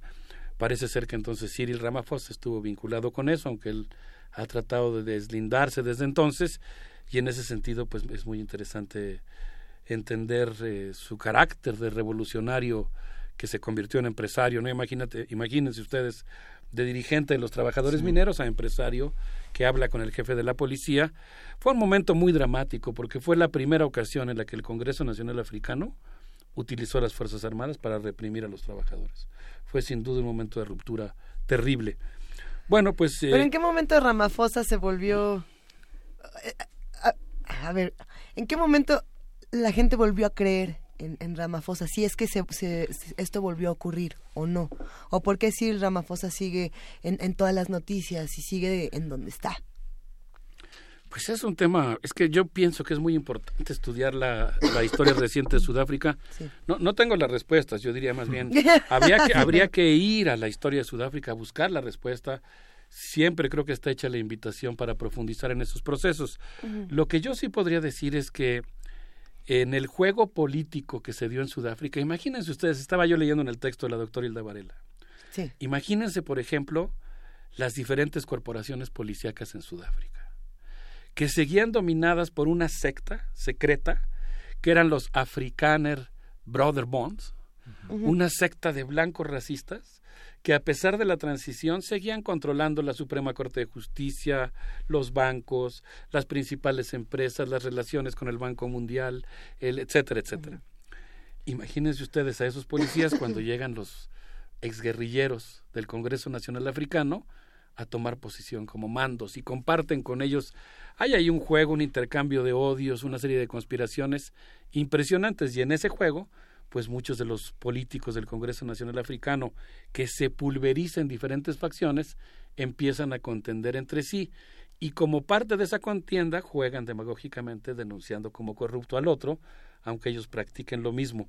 Y además pues hay todo un discurso, un discurso de que África, Sudáfrica particularmente se ha convertido en una potencia emergente, forma parte del grupo BRICS, que hace que, que haya pues un cierto encanto también del canto de las sirenas del desarrollo económico neoliberal que ha sido aceptado por el gobierno sudafricano. Como presidente de Sudáfrica, casi recientemente, a los 15 días de haber tomado posesión, eh, Cyril Ramaphosa realizó una gira por Botswana, por Namibia y por Angola, y algo que yo quisiera destacar, estas cosas que a veces se le pasan a uno en la historia universal contemporánea, la historia que estamos viviendo pero que a veces no registramos, hay en emergencia todo un bloque geopolítico africano que es la Comunidad para el Desarrollo de Sudáfrica que incluye a 16 países del continente. Entre otros están Tanzania, la República Democrática del Congo, el Congo, Mozambique, Zambia, Zimbabue, Lesoto, Seychelles, Suazilandia y Madagascar. Durante esta gira, Cyril Ramaphosa se presentó ahí para relanzar el proyecto de la emergencia de este bloque geopolítico y pues estuvo en estos países de los que sabemos muy poco pero que son muy interesantes. Yo no sabía, por ejemplo, Botswana tiene un ingreso per cápita de 18.500 dólares por año. Eh, según entiendo, habría que rectificar el dato, creo que es más o menos el doble que México. Sí, claro. Entonces, pues de repente estás hablando de una nación de una nación de la región sudafricana, vecino al país Sudáfrica, que pues por ejemplo tiene muchos posgrados en los que ha capacitado a sus eh, cuadros profesionales para negociar adecuadamente con el Fondo Monetario Internacional y con el Banco Mundial. Entonces, pues es un país extraordinariamente interesante, también productor de diamantes eh, lo mismo ocurriría con el caso de Namibia. Yo no sabía, Miguel Ángel Luisa, que Namibia alcanzó su independencia muy recientemente, en 1991. ¿Y saben quiénes estuvieron sentados? La obtuvo respecto a Sudáfrica. eh, bueno, ¿saben quiénes estuvieron sentados en la mesa de negociación en la que apenas en 1991 se le otorga la independencia a Namibia, estuvieron sentados ahí los gobiernos de Angola, de Sudáfrica y de Cuba. La que concede la independencia es Sudáfrica, pero Cuba, ya sé que es todo un tema para Cuba. Cuando uno va, me imagino que nuestros amigos del auditorio en algunos casos habrán visitado La Habana, se habrán instalado en la entrada del cementerio Cristóbal Colón, esta fachada impresionante de uno de los panteones de, de arquitectura francesa más emblemáticos de la arquitectura francesa en el mundo, en la que empieza la película La muerte de un burócrata. Por eso mucha gente, aunque no haya ido a La Habana, seguramente conoce este, esta pared de entrada a ese panteón tan interesante. Cuando uno ingresa ahí, hay una cripta que tiene tres o cuatro pisos de profundidad hacia abajo, en la que reposan las cenizas de los cubanos internacionalistas. Yo siempre que voy ahí, la verdad es que siento una cosa tan conmovedora cuando veo, por ejemplo, la placa de una urna funeraria en la que se encuentran los restos de un ingeniero agrícola cubano que estaba en Vietnam y pisó una mina. Uy, hay ahí una cantidad de internacionalistas, de médicos cubanos, de ingenieros agrícolas impresionante, pero hay muchas urnas funerarias que corresponden a los cubanos que pelearon en Angola. Pelearon en Angola contra el apartheid sudafricano. Y pues ahí por eso estuvieron ellos sentados en la mesa en 1991 negociando que se le concediera a Namibia la independencia respecto a Sudáfrica, lo cual significaba que adquiriera la soberanía suficiente para poder abolir el régimen del apartheid. Entonces, bueno, pues creo yo que es un tema muy interesante. No sé qué opinan ustedes. ¿Cómo ves, querido Miguel Ángel Quemay? Pues sí, son los reveses, son los, son los cambios drásticos de la historia y que de alguna manera tangencialmente tocan también los cambios que tuvieron lugar con el con el muro, ¿no? Con la caída del muro y las concepciones que este que justamente veíamos en semanas anteriores desde Franz Fanon van colocando África y el pensamiento africano en una dimensión este particular, ¿no? Como una lección frente a los desarrollos sociales en otros países, sobre todo en Latinoamérica y sobre todo el ejemplo de Cuba, pero que muestran pues los, las, posibilidades, las otras historias que, que tienen los cambios sociales, la relación con los sindicatos, la relación con las organizaciones populares, toda una serie de historias que pudieron ser posibles en muchos momentos en México y que vimos que, y que los vemos en ese espejo sudafricano y, de tantos países que están en una órbita de, enorme pobreza también y de enorme, de enorme atraso educativo, y de salud, etcétera, ¿no? Sí, son países muy contradictorios, porque por un lado creo que nosotros tendríamos que superar el estereotipo de eh, elefantes, orejones, ¿no? Eh, parques naturales, en sociedades que son básicamente urbanas, complejas, con toda una historia política, que como en el caso que estamos hablando han realizado grandes aportes axiológicos a la humanidad. A partir de sus luchas citabas al gran maestro Franz Fanon, obviamente pues un autor vinculado con el tema de la descolonización del mundo y yo diría particularmente con algo en lo que nuestra radiodifusora está empeñado, que es el tema de la descolonización mental, ¿no? Uno también tiene que cambiar su mentalidad y descolonizarla y aventurarse en el mundo. Y ese es el caso de Sudáfrica, ¿no? Un país efectivamente con muchas contradicciones.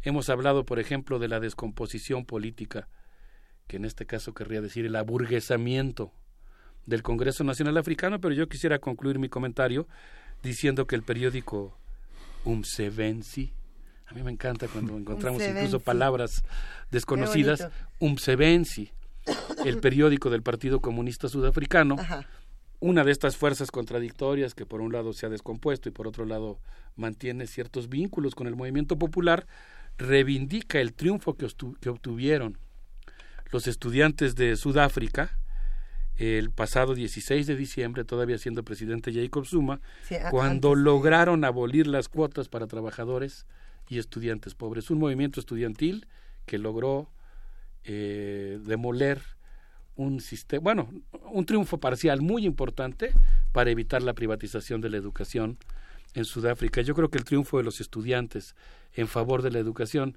pues no pública y gratuita porque no se alcanzó tal nivel, pero sí, digamos, parcialmente eh, una educación pública y gratuita en Sudáfrica, pues es muy emblemático. Yo quisiera pues terminar nada más diciendo que celebro mucho la creación del programa universitario sobre estudios de Asia y África eh, por supuesto, la ayuda para la elaboración conjunta de este trabajo de Javier Sacristán.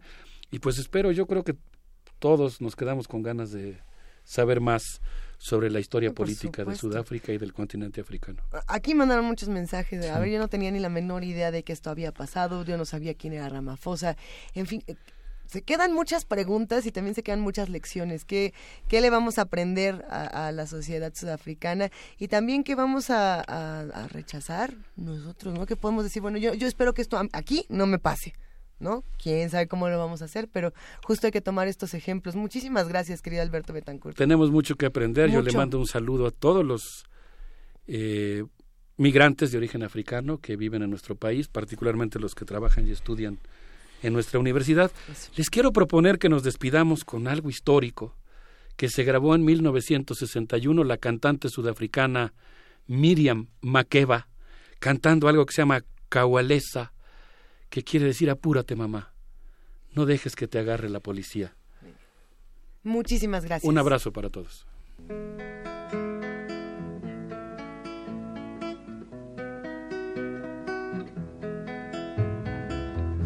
Kauleza. Kauleza is a South African song.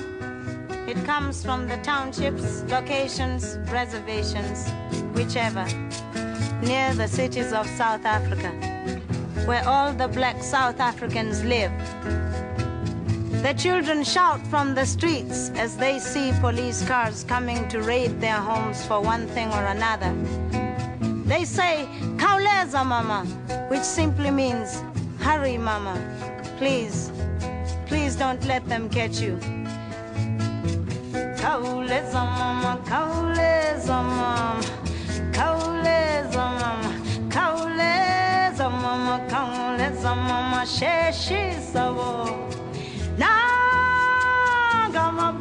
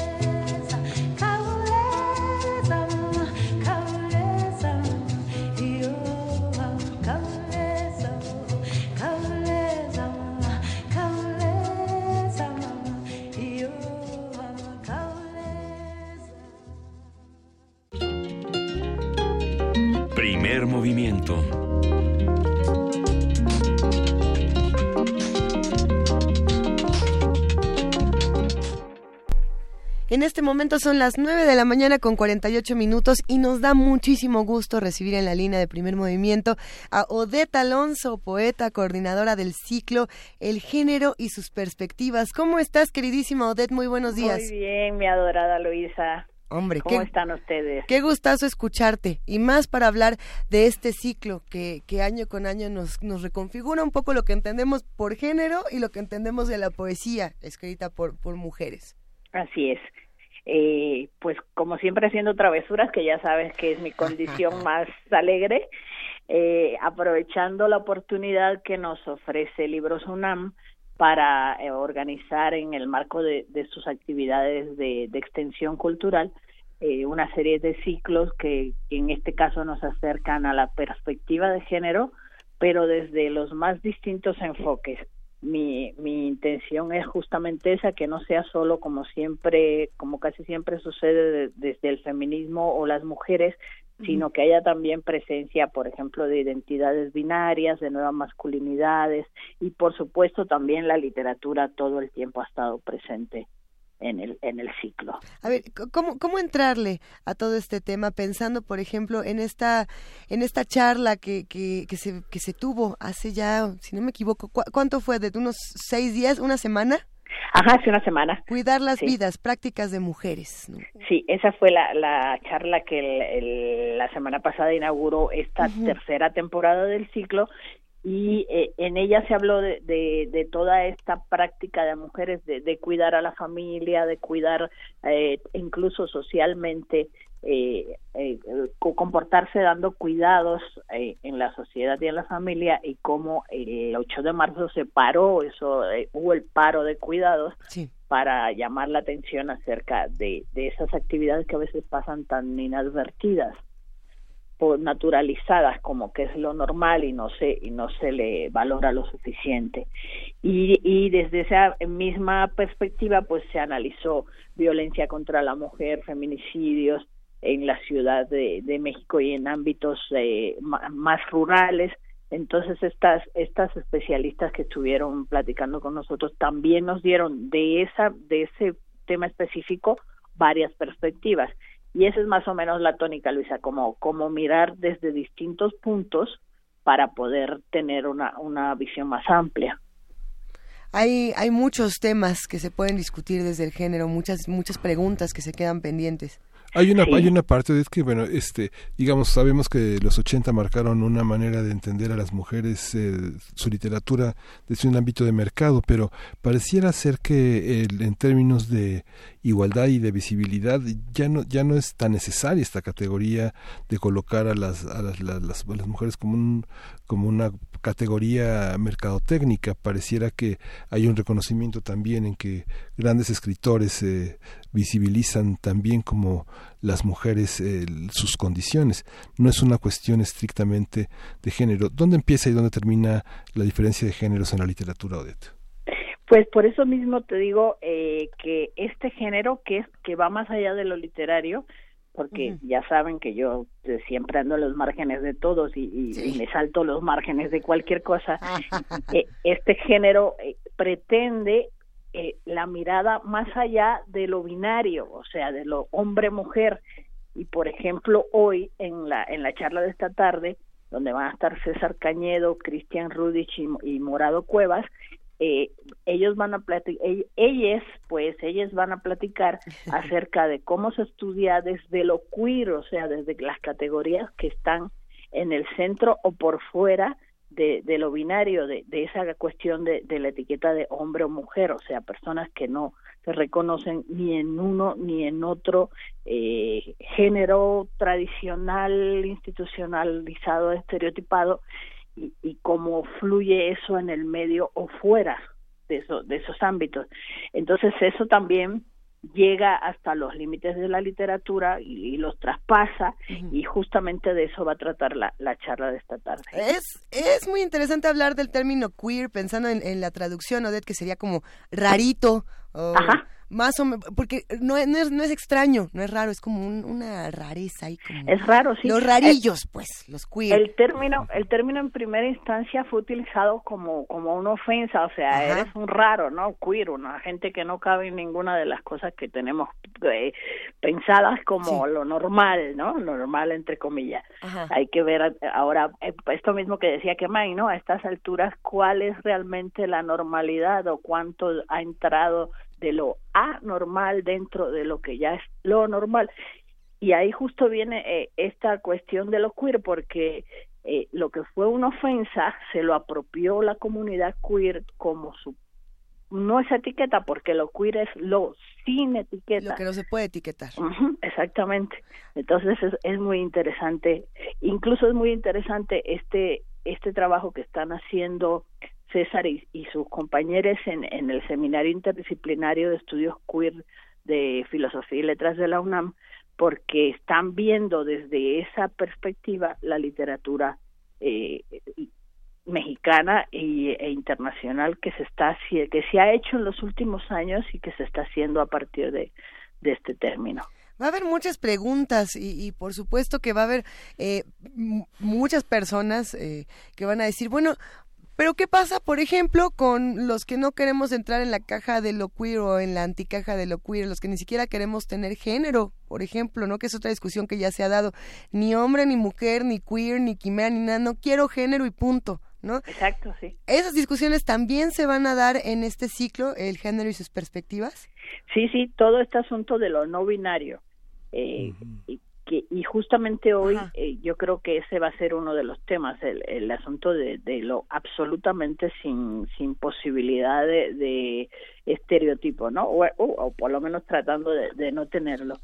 Eh, sí, va a ser eso, pero además, Luisa, vamos a hablar en próximas charlas de mujeres y educación financiera, de periodismo desde una nueva perspectiva, desde construcción del concepto de género desde la infancia, eh, toda la, el asunto de la recuperación de las memorias gay y lésbicas, transexualidad masculina, escritoras en lenguas indígenas, o sea, todo este va a ser el, gran cartel del ciclo del género y su perspectiva en este semestre. Y van a tener una memoria, ¿eh? se puede ver a través de un streaming, de una red social, hay, hay una, para quienes no puedan asistir, ¿hay manera de no perdérselo? Sí, Miguel Ángel, claro, en Libros UNAM que aparece así como eh, arroba librosunan en Twitter, arroba librosunan en Instagram y en Facebook, está toda la, programación del ciclo y además en cada uno de estos de, estas fechas vamos a tener eventos específicos de redes sociales donde vamos a estar eh, poniendo todo. Incluso las tardes de los eventos se hace transmisión en vivo, de modo que desde Libros UNAM pueden eh, asistir aunque no asistan y preguntar aunque no estén presentes eh, eh, en todas estas charlas. Interesantísimo, sin duda. Eh, repetimos, ¿dónde, cuándo, cómo, a qué horas para estar todos con ustedes, queridísima Odeta Alonso? Librería Jaime García Terrés de la UNAM, que está en Avenida Universidad 3000, ahí junto a, a la dirección de personal, donde estaba la imprenta universitaria, a las 5 de la tarde los jueves. Ahí los estaremos esperando. Pues mira que ya, ya, subimos toda la información, nuestra queridísima compañera Vania Nucci ya tiene todo en las redes sociales para los que quieran consultar y se quieran dar una vuelta en un rato más. Eh, Odette, una pregunta para cerrar. Eh, a veces tomamos eh, estos, estas charlas para hablar justamente de lo que no cabe digamos, en la universidad, ¿no? Esto que no se quiere discutir en otra parte o que no se puede hablar en otros espacios. Pero ¿qué pasa cuando eh, estos temas se vuelven impenetrables y marginan también a los, a los, a los que están del otro lado, a los espectadores que dicen, bueno, a lo mejor yo tengo esta educación muy tradicional y no tengo ni idea de cómo entrarle a un tema como lo queer, ¿no? Eh, ¿Aceptamos también desde el otro lado del margen? Sí, sí, claro. Eh, eh, de hecho, ese es el objetivo, por lo menos eh, mío, en la coordinación del de, ciclo, que haya ese, ese diálogo desde uno y otro lado de, de la conferencia. y, y, el público tiene participación constante en todas las, a favor, en contra cada uno, o sea, se hace ahí el, el diálogo interesante, pero además estamos subiendo a los eventos de redes sociales eh, links sobre los temas específicos, o sea, que no se queda solo en la charla de, de las tardes de los jueves, sino que además eh, los interesados pueden entrar a los eventos y ahí buscar en los links links que hablan sobre lo el, en el caso de esta tarde lo que es queer toda la historia de, de este movimiento características, o sea, que pueden llegar con información ya leída o leer con posterioridad. Eh, y yo y para mí, ya sabes, Lisa, ya me conoces, eh, siempre el diálogo eh, implica incorporar cosas a, a, mi mismo concepto de, de, la vida. Pues muchas gracias, Odette.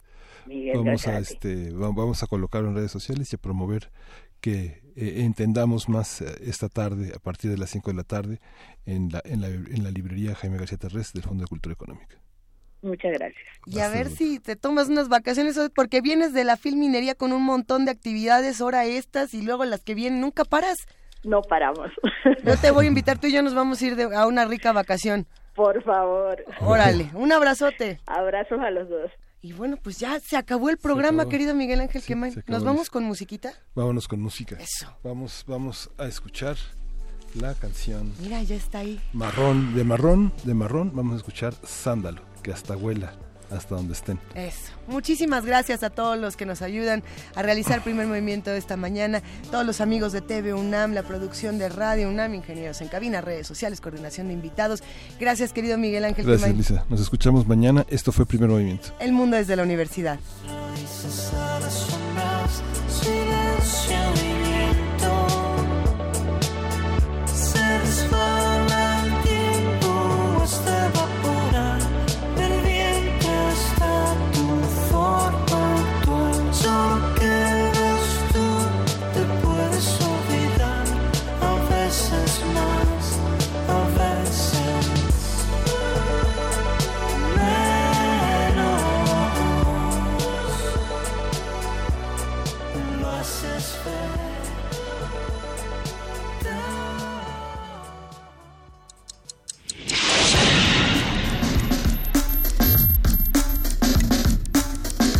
Radio UNAM presentó Primer Movimiento. El mundo desde la universidad.